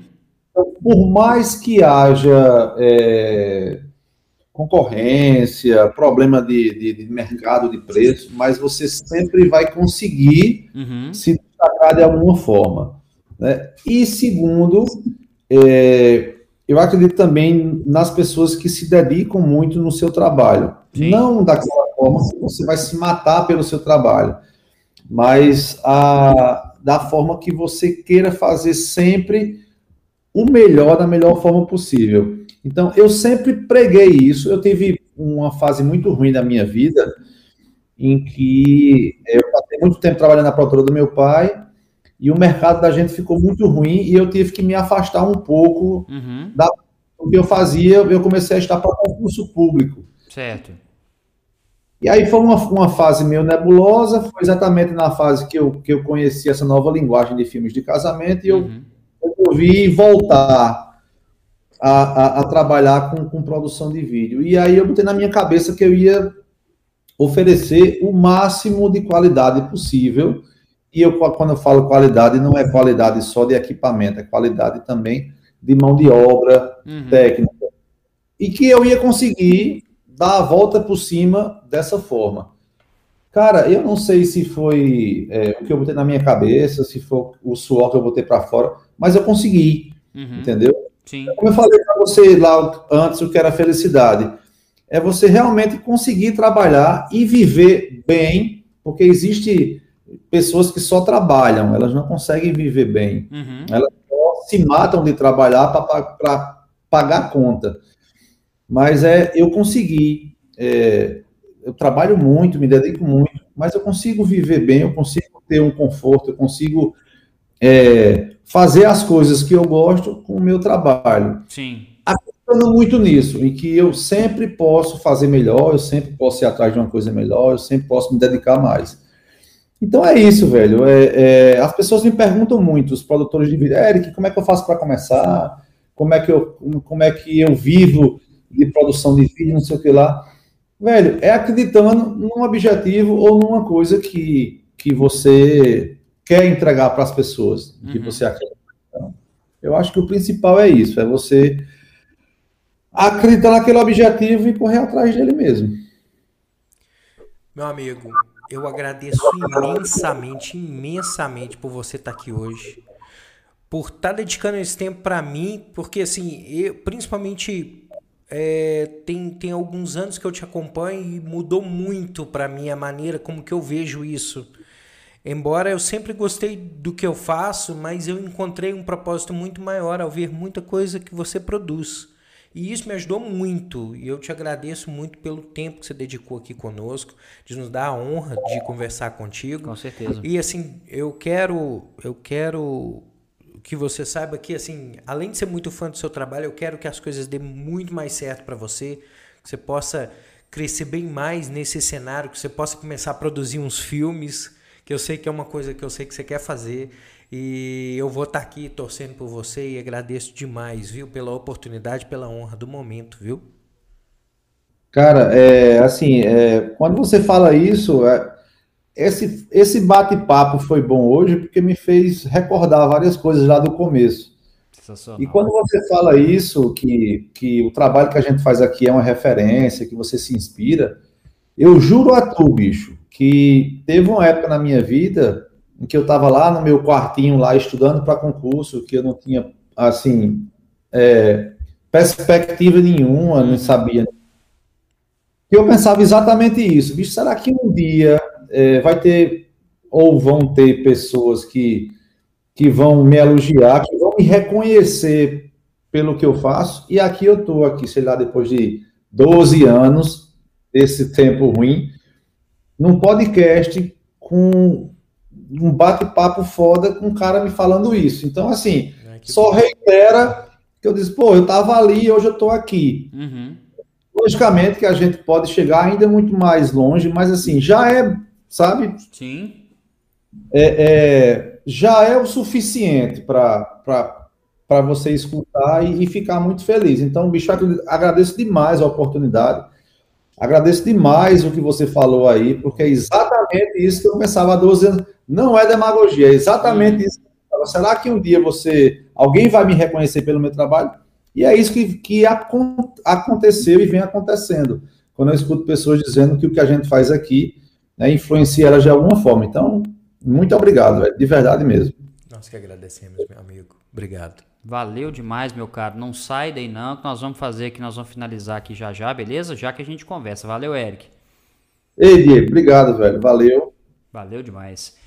Galera, agradecer também vocês que sempre, estão sempre aqui com a gente, ficaram aqui acompanhando esse papo muito bacana, que querendo ou não para nós é, foi muito importante. Pro Hermano tem um, entre aspas, um sabor especial, porque realmente quando a gente fala de referência, quando a gente fala né, de, de trabalho principalmente, é, é, tem um significado diferente. Então, assim, quem pôde acompanhar com a gente, quem vai acompanhar também depois nas plataformas de áudio, vai ver esse episódio aqui. É, por favor, eu peço realmente que vocês compartilhem. Se vocês puderem deixar um comentário depois aqui no, no pós-vídeo, né? É, o, ah, gente, o vídeo é grande, gente. Vai lavar louça, vai limpar a casa, vai fazer comida. Faça como eu, vai fazer sua janta escuta podcast. É maravilhoso, é muito bom. É, agradecer a todos que estão acompanhando, que curtiram, que vão curtir. Obrigado mesmo, continue acompanhando. Quinta-feira agora a gente vai ter também mais um episódio, a gente vai falar sobre dieta flexível, nós vamos falar sobre vida saudável, como você pode ser saudável sem sofrer. A gente vai falar com referência no assunto que é Gabriel Arones. A gente vai aprender a falar o sobrenome dele. Brincadeiras à parte, gente, muito obrigado mais uma vez por estarem aqui com a gente. Compartilhem, bora espalhar essa palavra. Valeu demais, gente.